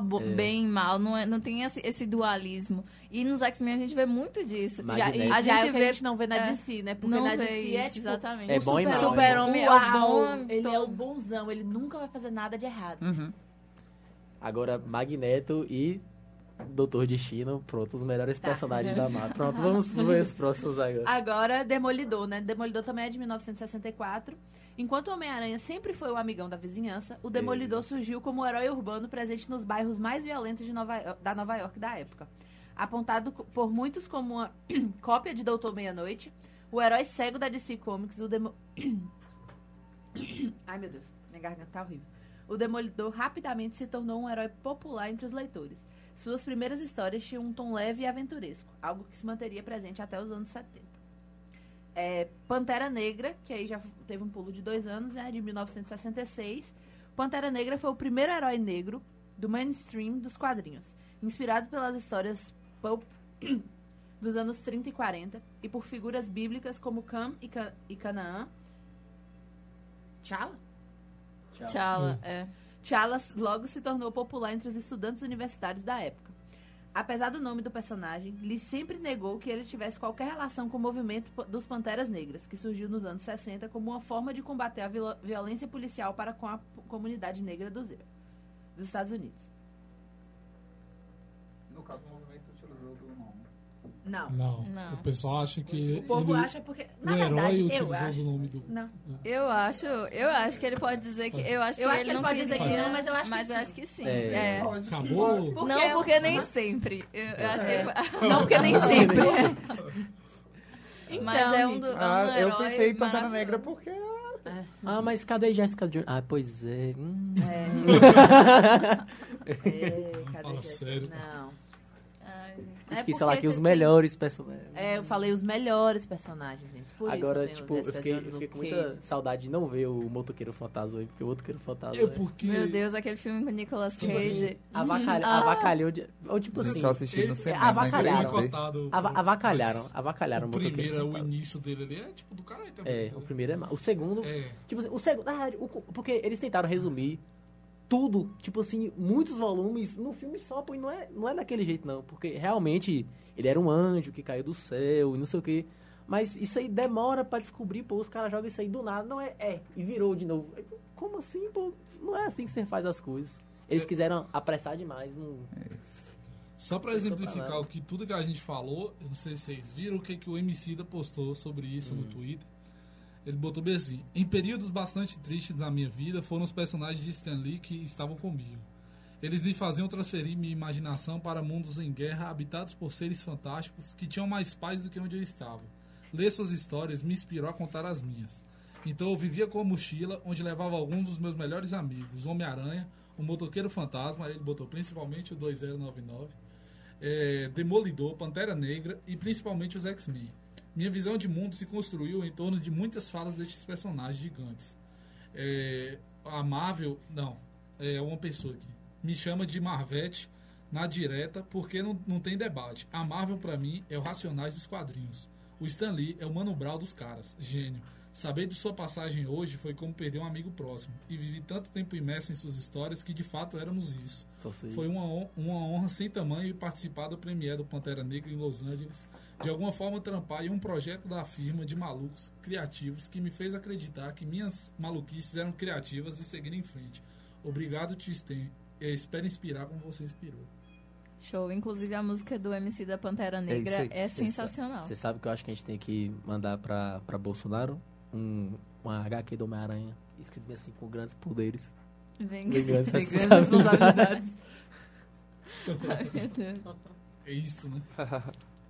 Vamos pro intervalo para todo mundo poder chorar. E tomar- Bora, bora. Vamos. Pra gente poder tirar foto também. Nossa, É porque na, Ivera não deixou a gente tirar foto da última vez. Porque eles, você escondeu atrás do Foi microfone. mesmo? seu- Eu tava tentando. mas cara. ela é boa, ela que tava na frente do celular e não viu que E você tava viu. escondido. Ela, claro, ela tá focando no caramba que ela fez toda. Você viu? Toda Maravilhosa. posuda lá. Tu acha que ela vai ver em Vera? Ela não tá vendo Cada um ninguém cuida ali. do seu. Certíssimo. Você tá aí, Jobs? Vamos pro é, intervalo e já já. É pra- Jobs não tá normal hoje.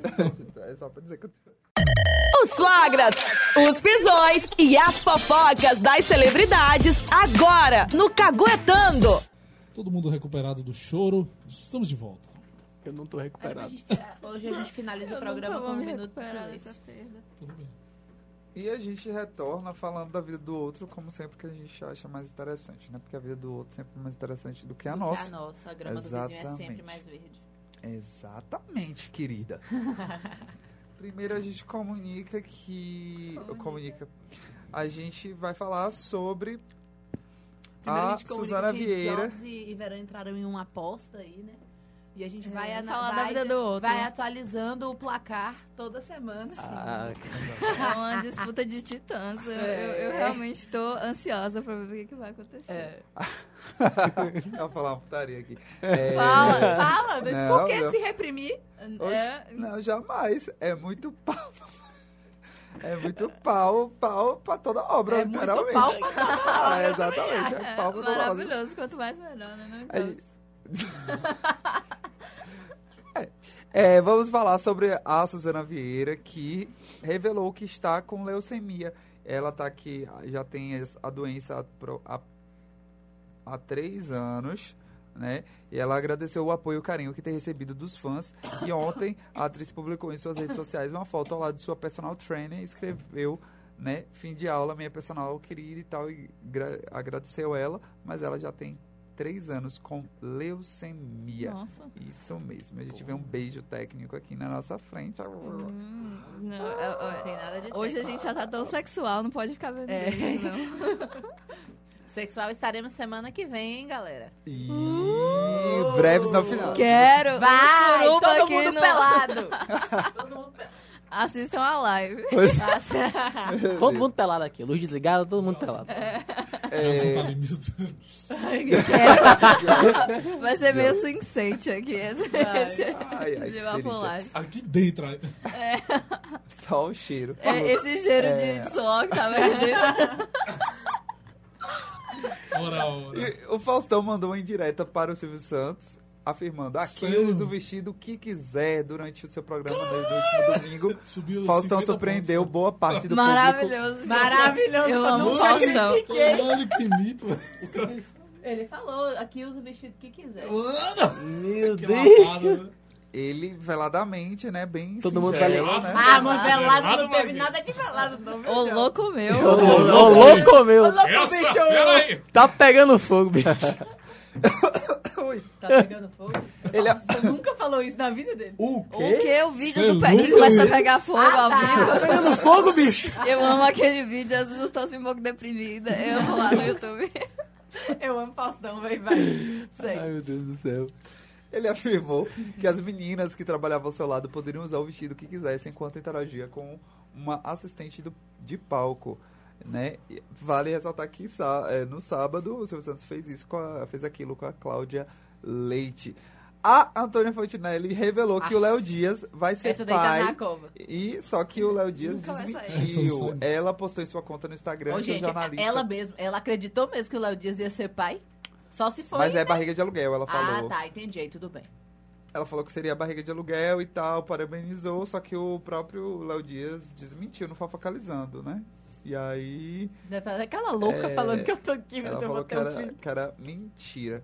A gente fala- vai falar também sobre o Sétimo Guardião. O Sétimo Guardião estreou na liderança, mas sem surpreender o público que não gosta. Eu gostei, achei gótico, achei massa, achei muito bacana. Eu vi muita gente falando que é legal, vi principalmente a galera no Twitter, né? Então, Ah, é se agradou a galera do Twitter, talvez não Óbvio. agradou o pessoal Ó, de, casa, né? como sempre. Vocês Verdade. preferem estar com a galera do Twitter ou com a Claro galera de que- casa? A galera- eu pre- a galera é o Porque sofá. Questão você de não tem um Twitter. favor, Eu também acho, velho. Ah, eu quero cara. Twitter de verão. Tu é tão Por cara de favor. Twitter. É, você tem cara de Twitter, você Não devia fazer um ele Twitter. não tinha cara de bolsominho. Cria um Twitter É. pra mim e eu vou utilizar. Tá.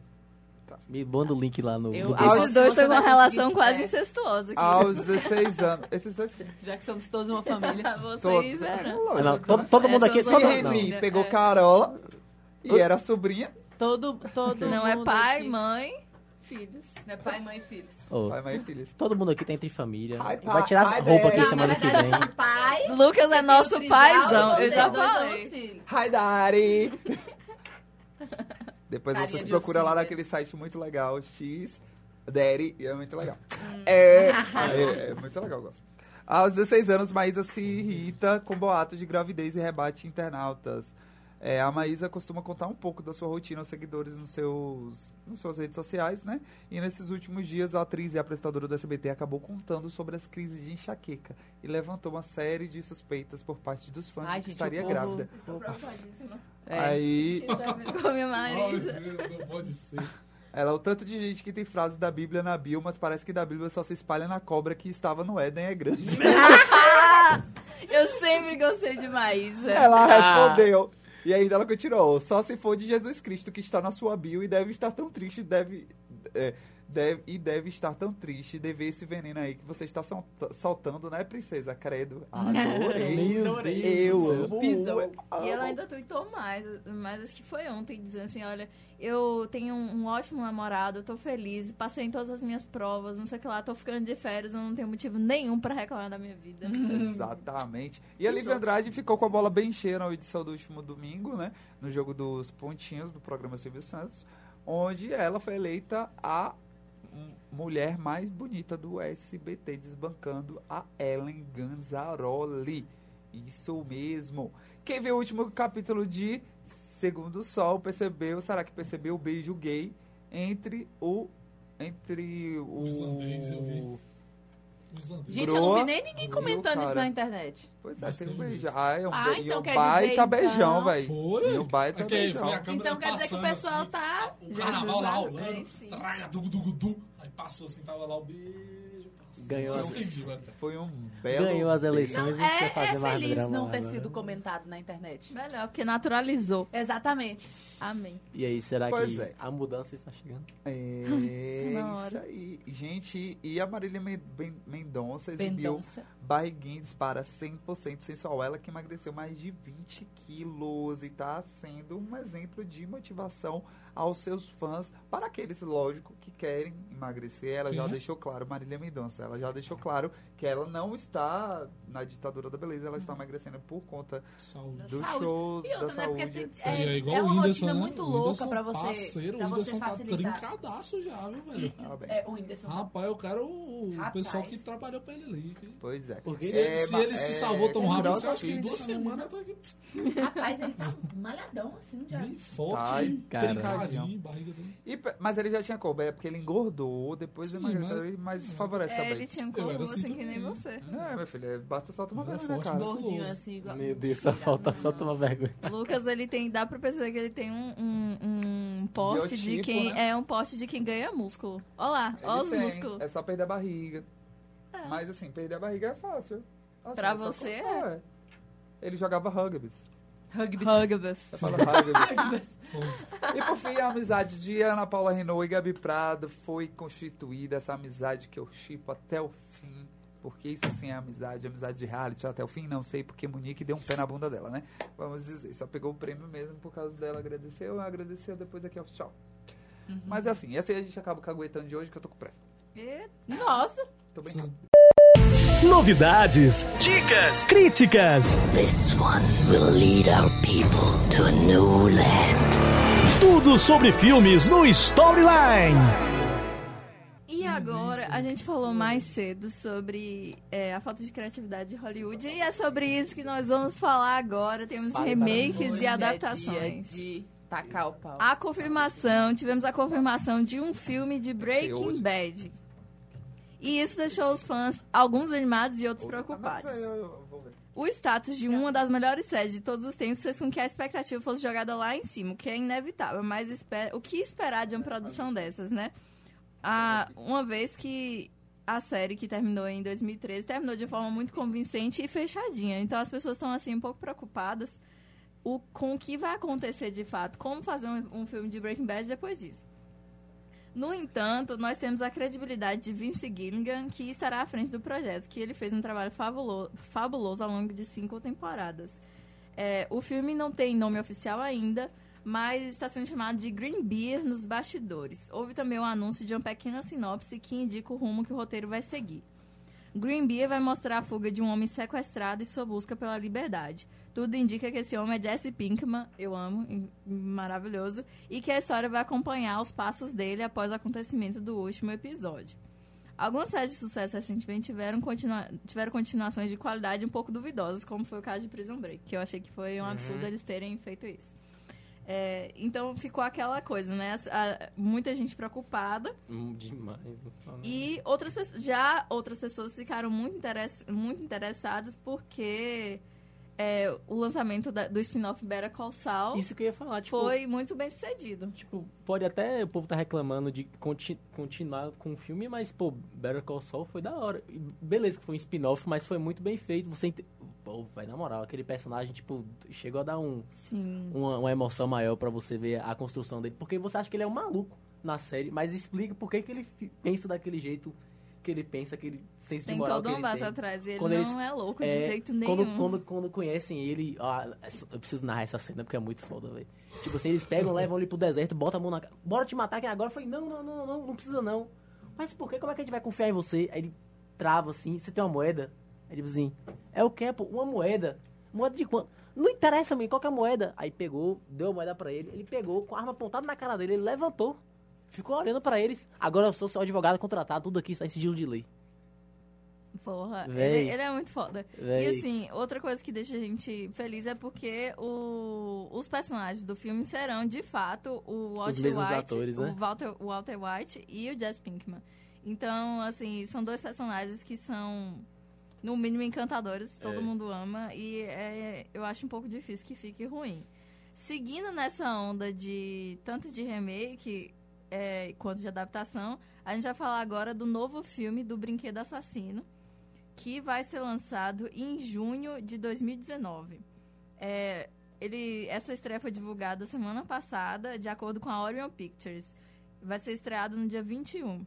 No pôster, é, o Brinquedo Assassino está um pouco diferente né, do que ele era em 1978. O novo Brinquedo Assassino mudou um pouco, vai ter vários, vários vai ser assim, diversos elementos consagrados, mas a origem dele, que eu achava interessantíssima, vai mudar. O Brinquedo Assassino original é, foi a- um pacto, na verdade, um, um ritual que um, um assassino que estava morrendo faz e transfere sua alma para o brinquedo. E por isso que o brinquedo é assassino e é pavoroso como é. Nessa nova trama, um operário de uma fábrica, antes de cometer suicídio, reprograma um boneco eletrônico para não ter mais limites, criando, assim, o brinquedo assassino. Esse brinquedo acabará se tornando um presente de uma mãe, Aubrey Plaza, para o seu filho Gabriel Bateman, sem os dois saberem da natureza sombria do brinquedo. Vai ser dirigido por Lars Kleberg e o remake estreia, como eu falei, dia 21 de junho de 2019, no mesmo dia de estreia de Toy Story 4, o que eu acho que vai ser um tiro no pé. Aham. Mas tudo bem. É, quem tiver afim, já tem pôster, tá online, é só ir dar uma checada. Meu eu Deus. gosto muito do Brinquedo Assassino. Meu Deus, que origem merda que eles botaram. mas eles fizeram uma um negócio antiga. Ridículo. Ridículo. Um, é, bone- ia um boneco ficar- sem limites. Sim, e assim, tá tendo tanto destaque agora essa coisa de espírito, de voodoo e etc. Pois é. Por que não abusar eu, acho, disso? eu acho que eles são com o mesmo, do- porque tipo, o público conservador dos Estados Unidos não deve gostar muito disso daí. Porque tá envolvendo satanismo. É, vai saber, né? Vai saber. Não vou entender como é que eles pensam lá. Achei que foi uma perda muito grande. A história, a, a origem anterior era muito mais legal. Muito fazia foda. muito mais sentido. E agora fazem um- uma prosa ruimzice dessa. E É. Toy Story 4, você falou o tiro no pé de Toy Story 4 também, né? É, porque assim, quando a gente já, já teve outras situações de lançarem dois filmes ao mesmo tempo, como foi o caso de. Qual foi o filme que foi lançado junto com Deadpool? Foi um outro super-herói que acabou tendo é, uma, uma vida inferior por Muito conta baixa de. por é, conta e disso. assim, o que eu sei de mim e de que eu conheço, o pessoal vai querer ver Toy Story 4, porque Vai. a gente cresceu com Toy Story. Então, Agora, eu acho que Toy Story 4 vai ser um tiro no pé. Porque o eu não vi por que fazer isso, gente. Fechou tão. O É, terceiro. É, é. Me, de- me é. desidratou de tanto que eu chorei. É, eu não também. tenho mais o que chorar em Toy Story. E pra finalizar o nosso storyline de hoje, a gente traz também um grande sucesso da nossa infância, que é Pokémon. E é, vai estrear agora o filme Detetive Pikachu, que é um, um amor, um negócio lindo, e que quebrou o Facebook. Na segunda-feira foi liberado o primeiro trailer desse Pokémon Detetive Pikachu, que pegou todos os fãs de surpresa ao ouvirem a voz de Ryan Reynolds, que é hilário, é, como a criaturinha do Nintendo. Acontece que poucos fãs, que um pouco, a- um, um pouco após o, o lançamento do, do vídeo, o Facebook caiu. Ele saiu do ar. E aí os fãs começaram a onda de especulação na internet que foi por conta do trailer. E aí o pessoal no Twitter tava comentando. Meu rosto quando o trailer do filme do Pikachu quebrou o Facebook. A imagem do Pikachu assim meio sem entender. É, o Facebook não conseguiu lidar com o Pikachu em 4K. Tem essa questão também. O filme do Pikachu Detetive vai estar em uma qualidade absurda de superior. E aí é uma das coisas, uma das características que vão deixar ele mais interessante. Um bilhão de tópicos sobre o detetive Pikachu finalmente mataram o Facebook, foi o que tweetaram. É, uou, o Facebook caiu, isso soa como um caso para o detetive Pikachu. Aí, assim, foram vários, vários comentários na, na internet por conta disso. Um pouco depois o Facebook voltou, obviamente, e tá tudo em paz. A história é a seguinte. A história começa quando Harry Goodman desaparece misteriosamente, deixando seu filho Tim, de 21 anos, com a missão de descobrir o que aconteceu. Ajudando na investigação está o antigo parceiro Pokémon de Harry, o detetive Pikachu. Um hilário quebrador de mistérios, super detetive adorável que é uma perplexi- perplexidade até para ele mesmo. Descobrindo, descobrindo que estão unicamente equipados para se comunicar entre si, Tim e Pikachu se tornam parceiros numa aventura de suspense com um mistério complexo. Caçando pistas nas ruas de Rhyme, uma moderna cidade onde humanos e pokémons vivem em paz em um mundo ultra realístico, eles encontram um elenco diverso de pokémons, descobrem uma trama que pode acabar com a convivência de paz e que ameaça todo o universo pokémon. Eu acho que assim, ou vai ser genial ou vai ser uma merda. Não tem, É, É, não tem, ser não muito tem bom, outro vai ser muito caminho. não tem um intervalo. Oxi, do nada, do nada veio. É, esse- do esse nada filme surgiu. de- Ninguém de sabia que estava sendo preparado. Meu Deus Não vi em céu. nenhum lugar. E- Porque, tipo- disseram. é, Todo ano eles lançam alguma coisa, tipo, na, sobre Pokémon. Tipo, ah, vamos relançar uma, uma atualização aqui pra mudar alguma coisa. Um campeonato que não sei o quê. E eles não estavam lançando nada, man. Nada. Eu tava vendo esses dias, não tinha nada, nada, nada. Só Pokémon GO. Assim, ah, atualizou, mas Pokémon GO a gente ignora, né? Mas, pô, do nada veio isso daí, man. Eu acho que vai vir com, com o impacto da porra. E talvez, do fundo do meu coração, por favor, inove nos próximos jogos. Por favor. É, não, eu é quero que vocês peguem falar. meu dinheiro, pô. Tirem todo, todo de mim, só façam uma coisa decente. Eu acho que eles não têm condição mais, tanto que a última inovação foi a parte mega mais de, de hardware, que foi a Pokébola, né? o Que- controle lá. O controle de Pokébola. Mas no roteiro, eu acho que não tem muito pra onde ir. É, o live action do, do jogo inspirado no universo vai seguir. Tem outros Pokémons e tal, mas segue o Pikachu, que é um, um Pokémon falante que ama café e solucionar problemas. Eu já não gosto porque o Pikachu não fala. Não fala, eu tô pensando nisso. Não, mas. Só quem em, fala em, é o defesa, Miau. em defesa. E o Porque- Mewtwo. Ó, exatamente, ó. O Miau da equipe Rocket é o único, é o único Miau que fala. Mas, é, É. é, mas esse Pikachu pode ser o único, O único Pikachu, Pikachu que fala. É, fala, é. é. entendível. Ele aprendeu a falar também, né? Assim, o trailer tá bem bonitinho e tal. Eu acho que vai ser um filme pra ser meio trash, assim, meio É. zoadão. Tipo assim, se Se não. for assim, vai ser engraçado. Eu só consigo ver ele dando certo como um filme trash engraçado. É, Eu não vi ainda o trailer, mas eu vi o. E tem uma a coisa meio sombria. Tá muito legal. É, e tem um negócio sombrio, assim, que deixa mais escroto ainda, porque tu não consegue Agora- ver nada de sombrio com o Pikachuzinho de, de pelúcia andando e conversando. entendeu? Agora, se o, se o Mewtwo aparecer, velho. Nossa, o Mewtwo é o melhor Pokémon. Caraca, É o velho. melhor Pokémon. E o longa vai ter previsão de estreia pra 10 de maio de 2019, ou seja, tá aí beirando já. Vamos 10 de aguardar. maio? Tá chegando já. Rapaz. Já tá pertíssimo, foi um negocinho, ó, pá, realmente quebrou a internet. E o storyline termina aqui. Pra você que curte séries, tá chegando na Mega o Vai Vendo. Vai Vendo. Dou um real pra quem acertar qual vai ser o primeiro tema.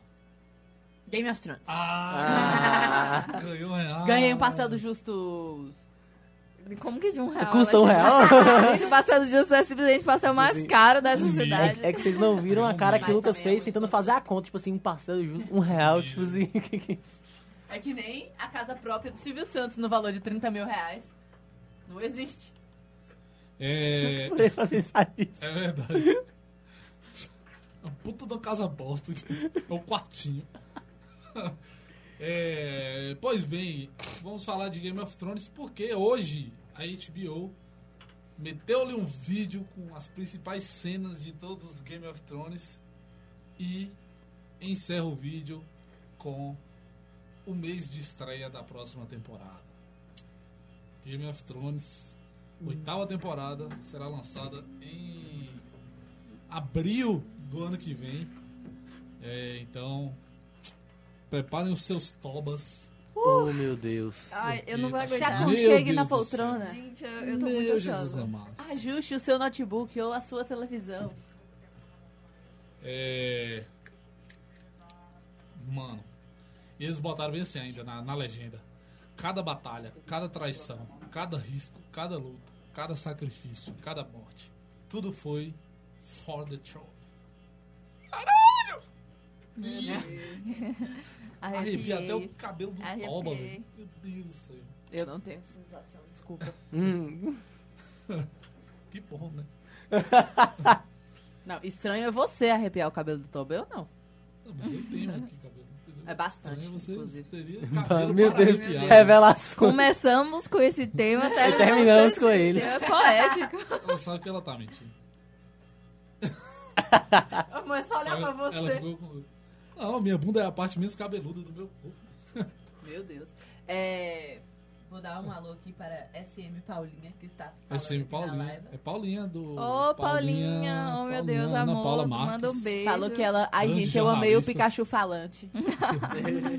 Ele é muito fofo. É, e seguindo aqui na linha Game of Thrones, porque semana passada a gente trouxe aqui que o George Martin tinha confirmado o nome do spin-off, né? Que seria A Longa Noite, né? The Long Night. No entanto, esta semana ele deu aquela regada e disse que não. Ah, aí ele mandou lá. HBO me informou que o piloto de Jane Goldman não é intitulado The Long Night.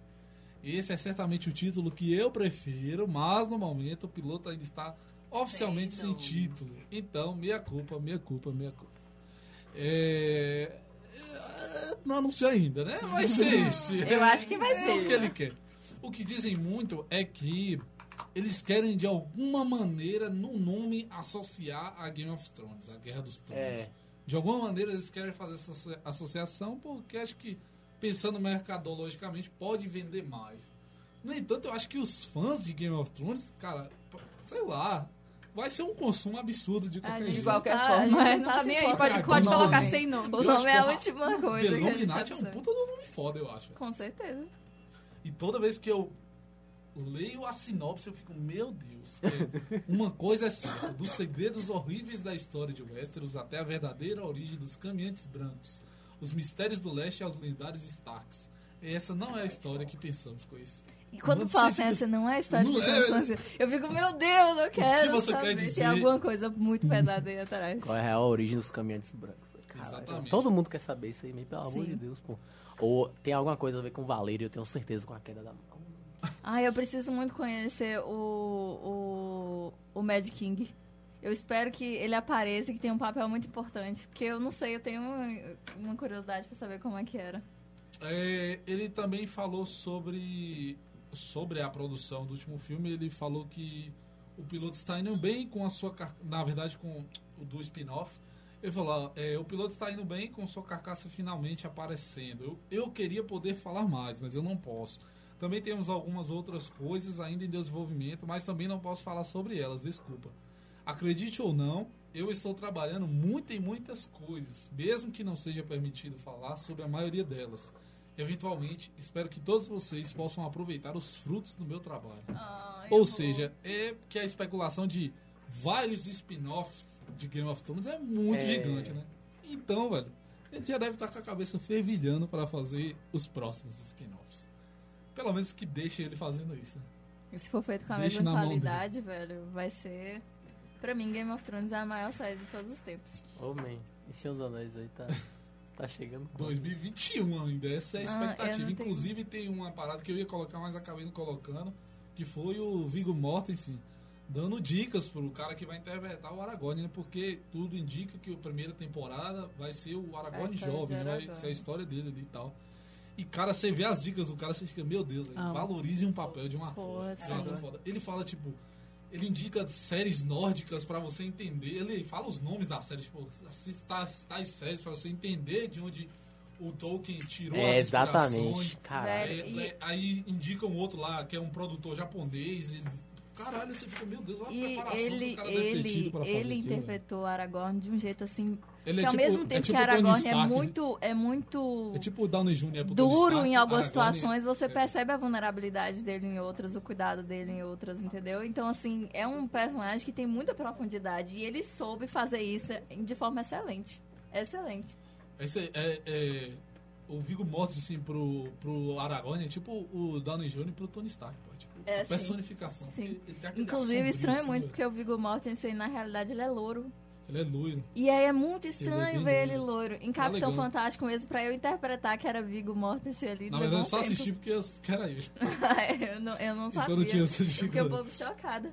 Tem outros personagens dele também que não ficaram tão já bons, fiz um mas... texto sobre ele, muito foi um dos meus favoritos, que é, era uma coluna que eu tinha que era celebridades, suas paixões pelo futebol. E, tipo, ele é dinamarquês, só que ele passou boa parte da vida dele na Argentina. E, tipo, ele é sócio e grande torcedor do São Lourenço da Argentina, que é o time do Papa. Todo mundo fala, o time do Papa agora. E, tipo, muito legal o texto que eu fiz, porque é interessante saber o envioenvolvimento Sim, deles sim. com o time. ah, dando sequência aqui, é, o Mundo Sombrio de Sabrina vai ter um especial de fim de ano. É, a Ai, Netflix. eu comecei a assistir. Ô, gente, eu comecei a assistir e eu não gostei muito, não consegui me prender, tanto que eu larguei. Eu vou assistir agora de no feriado. Se, se o gato tivesse falado, te garanto que Eu- você teria gostado desde Mas o o começo. gato de sétimo guardião fala. Exatamente. Eu, eu parei bem no começo mesmo, bem no começo. Ah, amiga, ela insiste. É porque ela assim, começa, ela começa daquele jeito. Mas Tipo a assim, gata- começa, começa a dar uma melhorada, mas se tivesse o gato falando, eu te garanto que Espera a pessoa mais frustrada do mundo com esse gato, velho. É, a Netflix postou, né? O primeiro presente debaixo da árvore já está garantido. Um especial de fim de ano é uma língua pro de gato. Sabrina chega dia 14 de dezembro. É, a Netflix divulgou uma sinopse resumida do episódio. Inclusive, eu gostei da sinopse. Oh. Como todos os convens, a igreja da. Acho que é Co- Covens. Covens. Coven. Covens. Coven. Que isso? É uma legião de bruxas. É uma família de bruxas. Eu, eu não sei a tradução correta pra isso, eu juro pra você. Não É- tem é tradução. uma- é Coven, uma- né? é tipo um grupo, é um, É um grupo de bruxas. É um de grupo. bruxas, Mas é é, uma mas é, família. um grupo, é uma família de bruxas. A Igreja da Noite celebra o solstício de inverno, a noite mais longa do ano, quando as famílias se reúnem ao redor da fogueira para cantar canções pagãs e contar histórias de fantasmas. Mas as épocas Bem festivas básicas. Também recebem hóspedes e visitantes, É é tanto os bem-vindos quanto os indesejados. E você nunca sabe o que pode descer pela chaminé. Pegou esse final? Aham. E você nunca sabe o que pode descer pela chaminé. Ah, meu filho, Ah, pode descer. gostei. Vai descer o bafômetro. Você quer ver o que vai descer? Que Isabela tá me criticando. Desce o santo. Quando eu sugeri pra ela ver um, um filme de terror chamado Krampus, que é tipo a versão maldosa do Papai Noel, tá ligado? Vai aparecer, velho. Eu tô sentindo, Ah, eu eu tô quero. sentindo, eu tô Eu sentindo. quero, que eu Gosto, quero. Mas é o diabo. Mas Aí, eu falaram grito- aí chega lá e eu grito. Imagina um Papai Noel que vai no meio da noite e ele não dá presente às crianças, ele assassina, assassina as as crianças. Ai, esse é ótimo. Oh, Ai, e ainda Agora- falando ainda, e elas fazendo a negócio. Agora imagina se ele rouba os seus presentes. E ainda Eu leva massa que Quando elas presentes- lançam os feitiços, que é assim, Orits, Noctis, Rucuticus, Recu, Eroviatos! Aí sempre grita no final, "Rá!" só pra dar um. É, é tipo quando a gente quer xingar alguém, que a gente fica, para, você para. Eu já falei, ô desgraça! Eu vejo desse jeito. Manhã. Eu fui assistir, né? Um episódio de manhã, tava só olhando, né? Manhã. Tu gosta de coisa do demônio! Só não aparece Satanás. Porque eu fico assim, ó, vai, ela vai encontrar agora Satã. Ela é alguma coisa José, é que nem aquelas velhas que ficam conversando com a novela. É. Ai, começa mesmo. Ô, minha filha, eu começo no reality. Eu assisto no reality. Sabe, às vezes aqui, a gente tá trabalhando em silêncio, aí ele tá assistindo The Voice, aí daqui a pouco ele dá um tapão no mouse. Aí como se ele tivesse apertado o botão. Ai, Esse sou eu. Virei.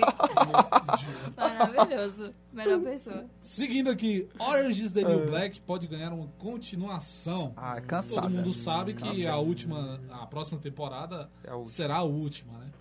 É, contudo, o CEO, o CEO da, é, da parada, Kevin Beggs, diz: Estamos muito orgulhosos da longevidade de Orange is the New Black.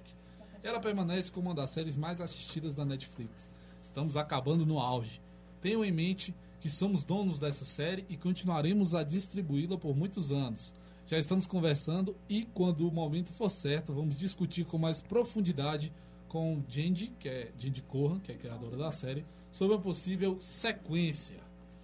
É, fontes dizem que tem tido várias discussões a respeito, mas que nada está em desenvolvimento. Tudo indica que vai ser uma, um filme, né? Tá virando moda as séries virarem filmes longos. E os filmes virarem séries. Não façam isso! Ah, essa última temporada que tá disponível na Netflix, eu pessoalmente não gostei muito.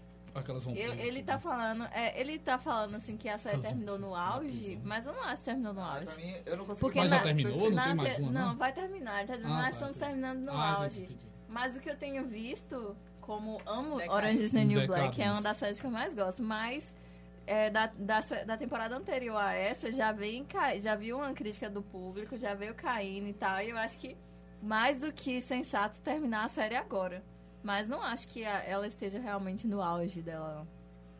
Beleza. É, Seguindo, Michael C. Hall disse que toparia reviver o Dexter.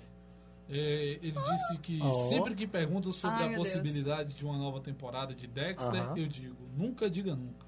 A próxima coisa que eu vou ler será um anúncio na internet dizendo ele vai voltar. A, maio- a maneira que o programa acabou não deu uma sensação de encerramento É, para o exatamente. público e temos diversas perguntas abertas. Apaga a última Afirma. temporada, na verdade. É, e é o mesmo refaz. caso de Tony Stark. Eu não consigo ver ele em nenhum outro papel e não falar ali é Dexter. É Dexter. É Dexter. Agora, rapidinho, é, The Blacklist voltará em janeiro, a próxima temporada da série. É uma que eu acho que já tem que acabar também. Pra mim já deu. A sexta temporada já. Eu não assisto, Também então não não assisto, dizer. já, já não Assisto uns, uns episódios avulsos na Globo. A É, lista negra. A lista negra. É, vai ser. Vai, a sexta temporada estreia no dia 4 de janeiro. Quem também ganhou data de estreia foi Brooklyn Nine-Nine, a sexta temporada. Ó. Vai estrear no dia 10 de janeiro lá nos Estados Unidos.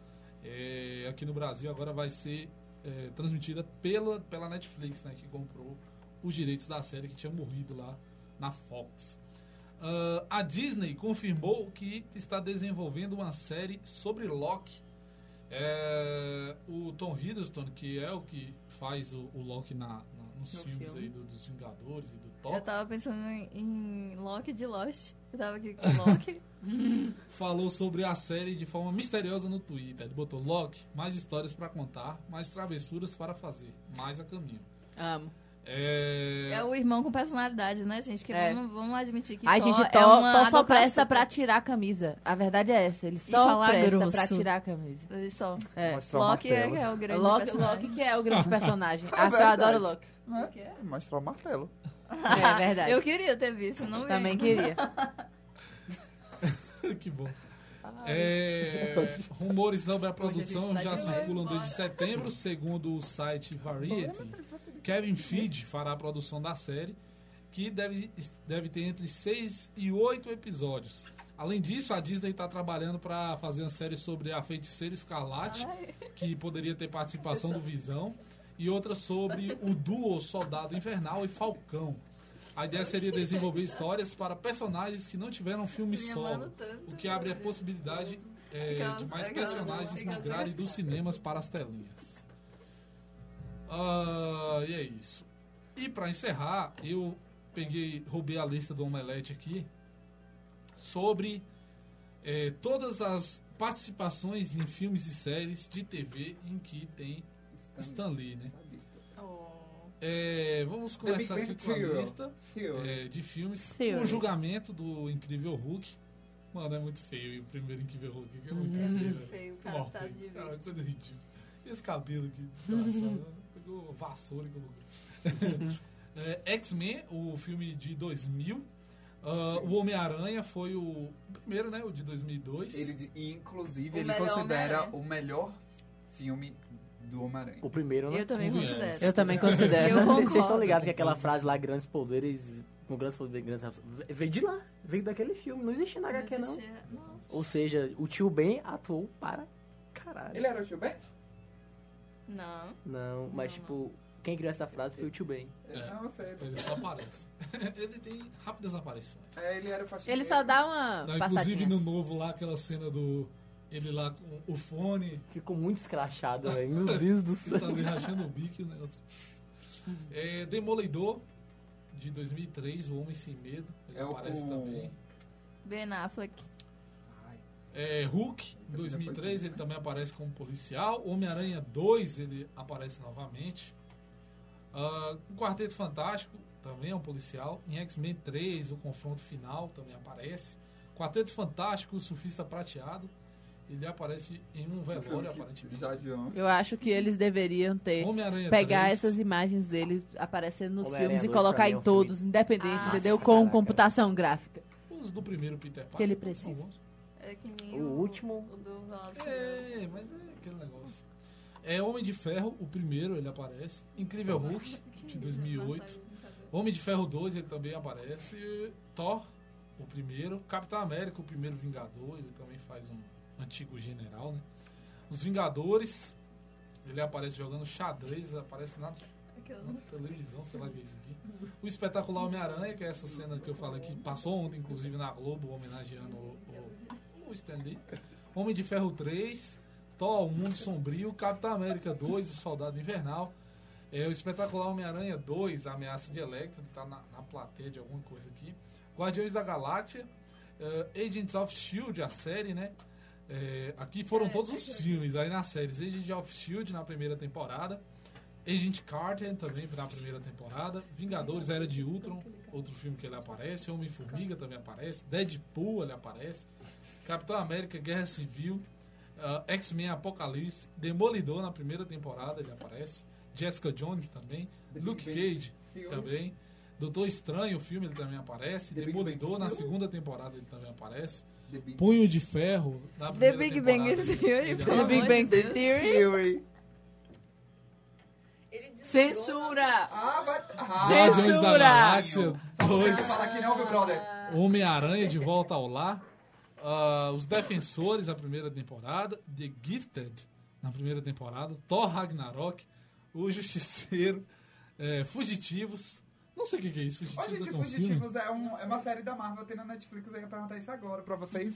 Que isso é, eles, tipo, eles são o quê? Tem poder? Sei lá. Eu vi, nunca como assisti, eu disse. nem sabia Ainda que era Liga os isso. microfones da Eu gente vou- aí. Tá ligado? ô? Eu tô ligado? O seu tava ligado, de Eu todos tô tão ligado? Ah, Agora sim, ligado. né? É. Depois de Depois Claro, da eu tô falando censura. que você tá... A gente roubou o Theory, The Big spotlight. Bang Theory, The Big Bang Theory, igual mongolão. Você falou The Big É, Bang tá, tá. Theory? Não, mas eu vou falar, eu tô falando a lista aqui. Ah, tá, querido. Demente, espera eu terminar, se não aparecer Então quer dizer que tem, não tem? Não, volta. Quer dizer eu que chegar tem. até o final da lista, Toda a né? família briga. Pantera Negra, Jessica Jones, segunda temporada, Vingadores Guerra Infinita, Deadpool 2, Homem-Formiga e a Vespa, Luke Cage, segunda temporada, Manto e a Daga, É, né? E The Big Bang Theory. Na e segunda temporada. Mas tem na Pois segunda é. temporada. Tá, eu mas ele aparece, mas eu tô falando na lista, demônio, não tem. Porque é burro. Direito. É, esse jornalista aí tá chinfrim. Nossa, Eu adoro essa palavra. chinfrim. Isso é tão chocolate com pimenta, né? Sei lá. É crispinho. Chinfrim. Caralho, tá aí verão assistiu chocolate. Todo mundo assiste. Todo mundo A assiste chocolate. Globo quis que não teve como, né? Eu acho que nem se Chocolate inevitavelmente. com Pimenta, paixão, se A paixão assim ciumenta. assim violenta, de tanto que sofre aumenta. É assim, um pouco relacionamento abusivo essa. Estamos indo embora. Valeu, pessoal! Terça-feira que vem a gente tá com um programa mega especial pra você, onde a gente vai falar de quê? Sexo! Sexo! Tem, tem uma, a gente, sexo! Vai ser uma- um programa feito para É. você que gosta de séries, músicas, filmes. A gente vai falar de De filmes sexuais. Eu sou de filmes. Vai falar de filmes adultos, sexo adultos. vai falar de tudo. Por favor. Fofoca de, de várias coisas. Então, não perde Em o Populagem tecnologia, eu vou especial. indicar sites. Então, você não pode perder. Terça-feira que vem, o, Popula o Populagem especial Population.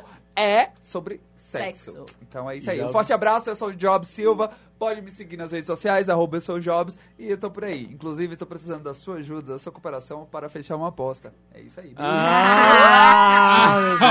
Ah, Brincadinho. meu Deus. Já Cadeirinha. faz de si próprio. Gente, Quem vai É. dar tchau agora? Meu Deus do céu. Vai, Verão. Eu vou dar tchau aqui agora e eu quero ver se Jobs realmente vai cumprir essa aposta aí que ele tá dizendo que ele Eu vai quero cumprir. saber que se Por Jobs não conseguir, quem, qual vai ser? O que, que Jobs vai que fazer? Nada. Tá, Não consegui, eu vou ficar Ei, Jobs, tá, Jobs, tá, tá. a gente vai contar então. Dá pra entrar no nessa próximo, no próximo programa cada um vai contar. É. por A gente- favor. eu é, acho- no- eu acho que A gente é- vai é- colocar é, placar adequado pro agora próximo. Eu acho que a gente tem que Bora, contabilizar bora. Eu participo Eu também. acho que a gente... Não, de terça até terça que Mas vem. assim, olha, Não. é, vale o quê? Não, Isabela vai É tipo- viajar. Não você. Não, quem tá na competição aqui são os solteiros. É, Ela fica ali, né? Mas então, se eu vou viajar, você consegue aumentar seu placar? Eita! Você tem quatro dias. Liberou, hein? Tem nenhuma. Deu carta branca. Você gasta branca nesse meio coração. Meu celular, inclusive, é 77. no- Pode Despeça, bicho. É isso, tchau galera, eu fico muito feliz e na próxima terça-feira vamos estar aqui falando sobre o que é bom. Até lá. Tchau, galera. Até semana que vem com esse programa maravilhoso que iremos preparar pra vocês aí com muito prazer. Nossa! Então é isso. Ih, piadona. Vai colocar o dedo no programa. Vai ser só essas piadinhas. Então, semana que vem eu tenho certeza que o Toca pra mim vai ser muito especial. Gente, Fui! Aguarda Me sigam pra- nas redes sociais, arroba meu Bandanese terça, e sigam o Popular. Meu Deus. Guarda pra terça. Shops. A gente, a gente podia pensar em um sorteio legal. Ninguém conhece ninguém dono de sex shop aqui. Não. Aí eu posso procurar. Pede para o Rosário. Procura, procura. E Vera que, que costuma frequentar bastante? É, Iveran Ô, entende Já foi no disso, viu? shop? É sério? Oh, meu Deus, gente. Iveran é, é um guia espiritual Aque- na arte do sexo. que fica. Mas é pra olhar. É isso, né? Estamos indo embora. Vou botar mudo aqui no microfone de vocês, que estamos indo embora mesmo. Vamos embora.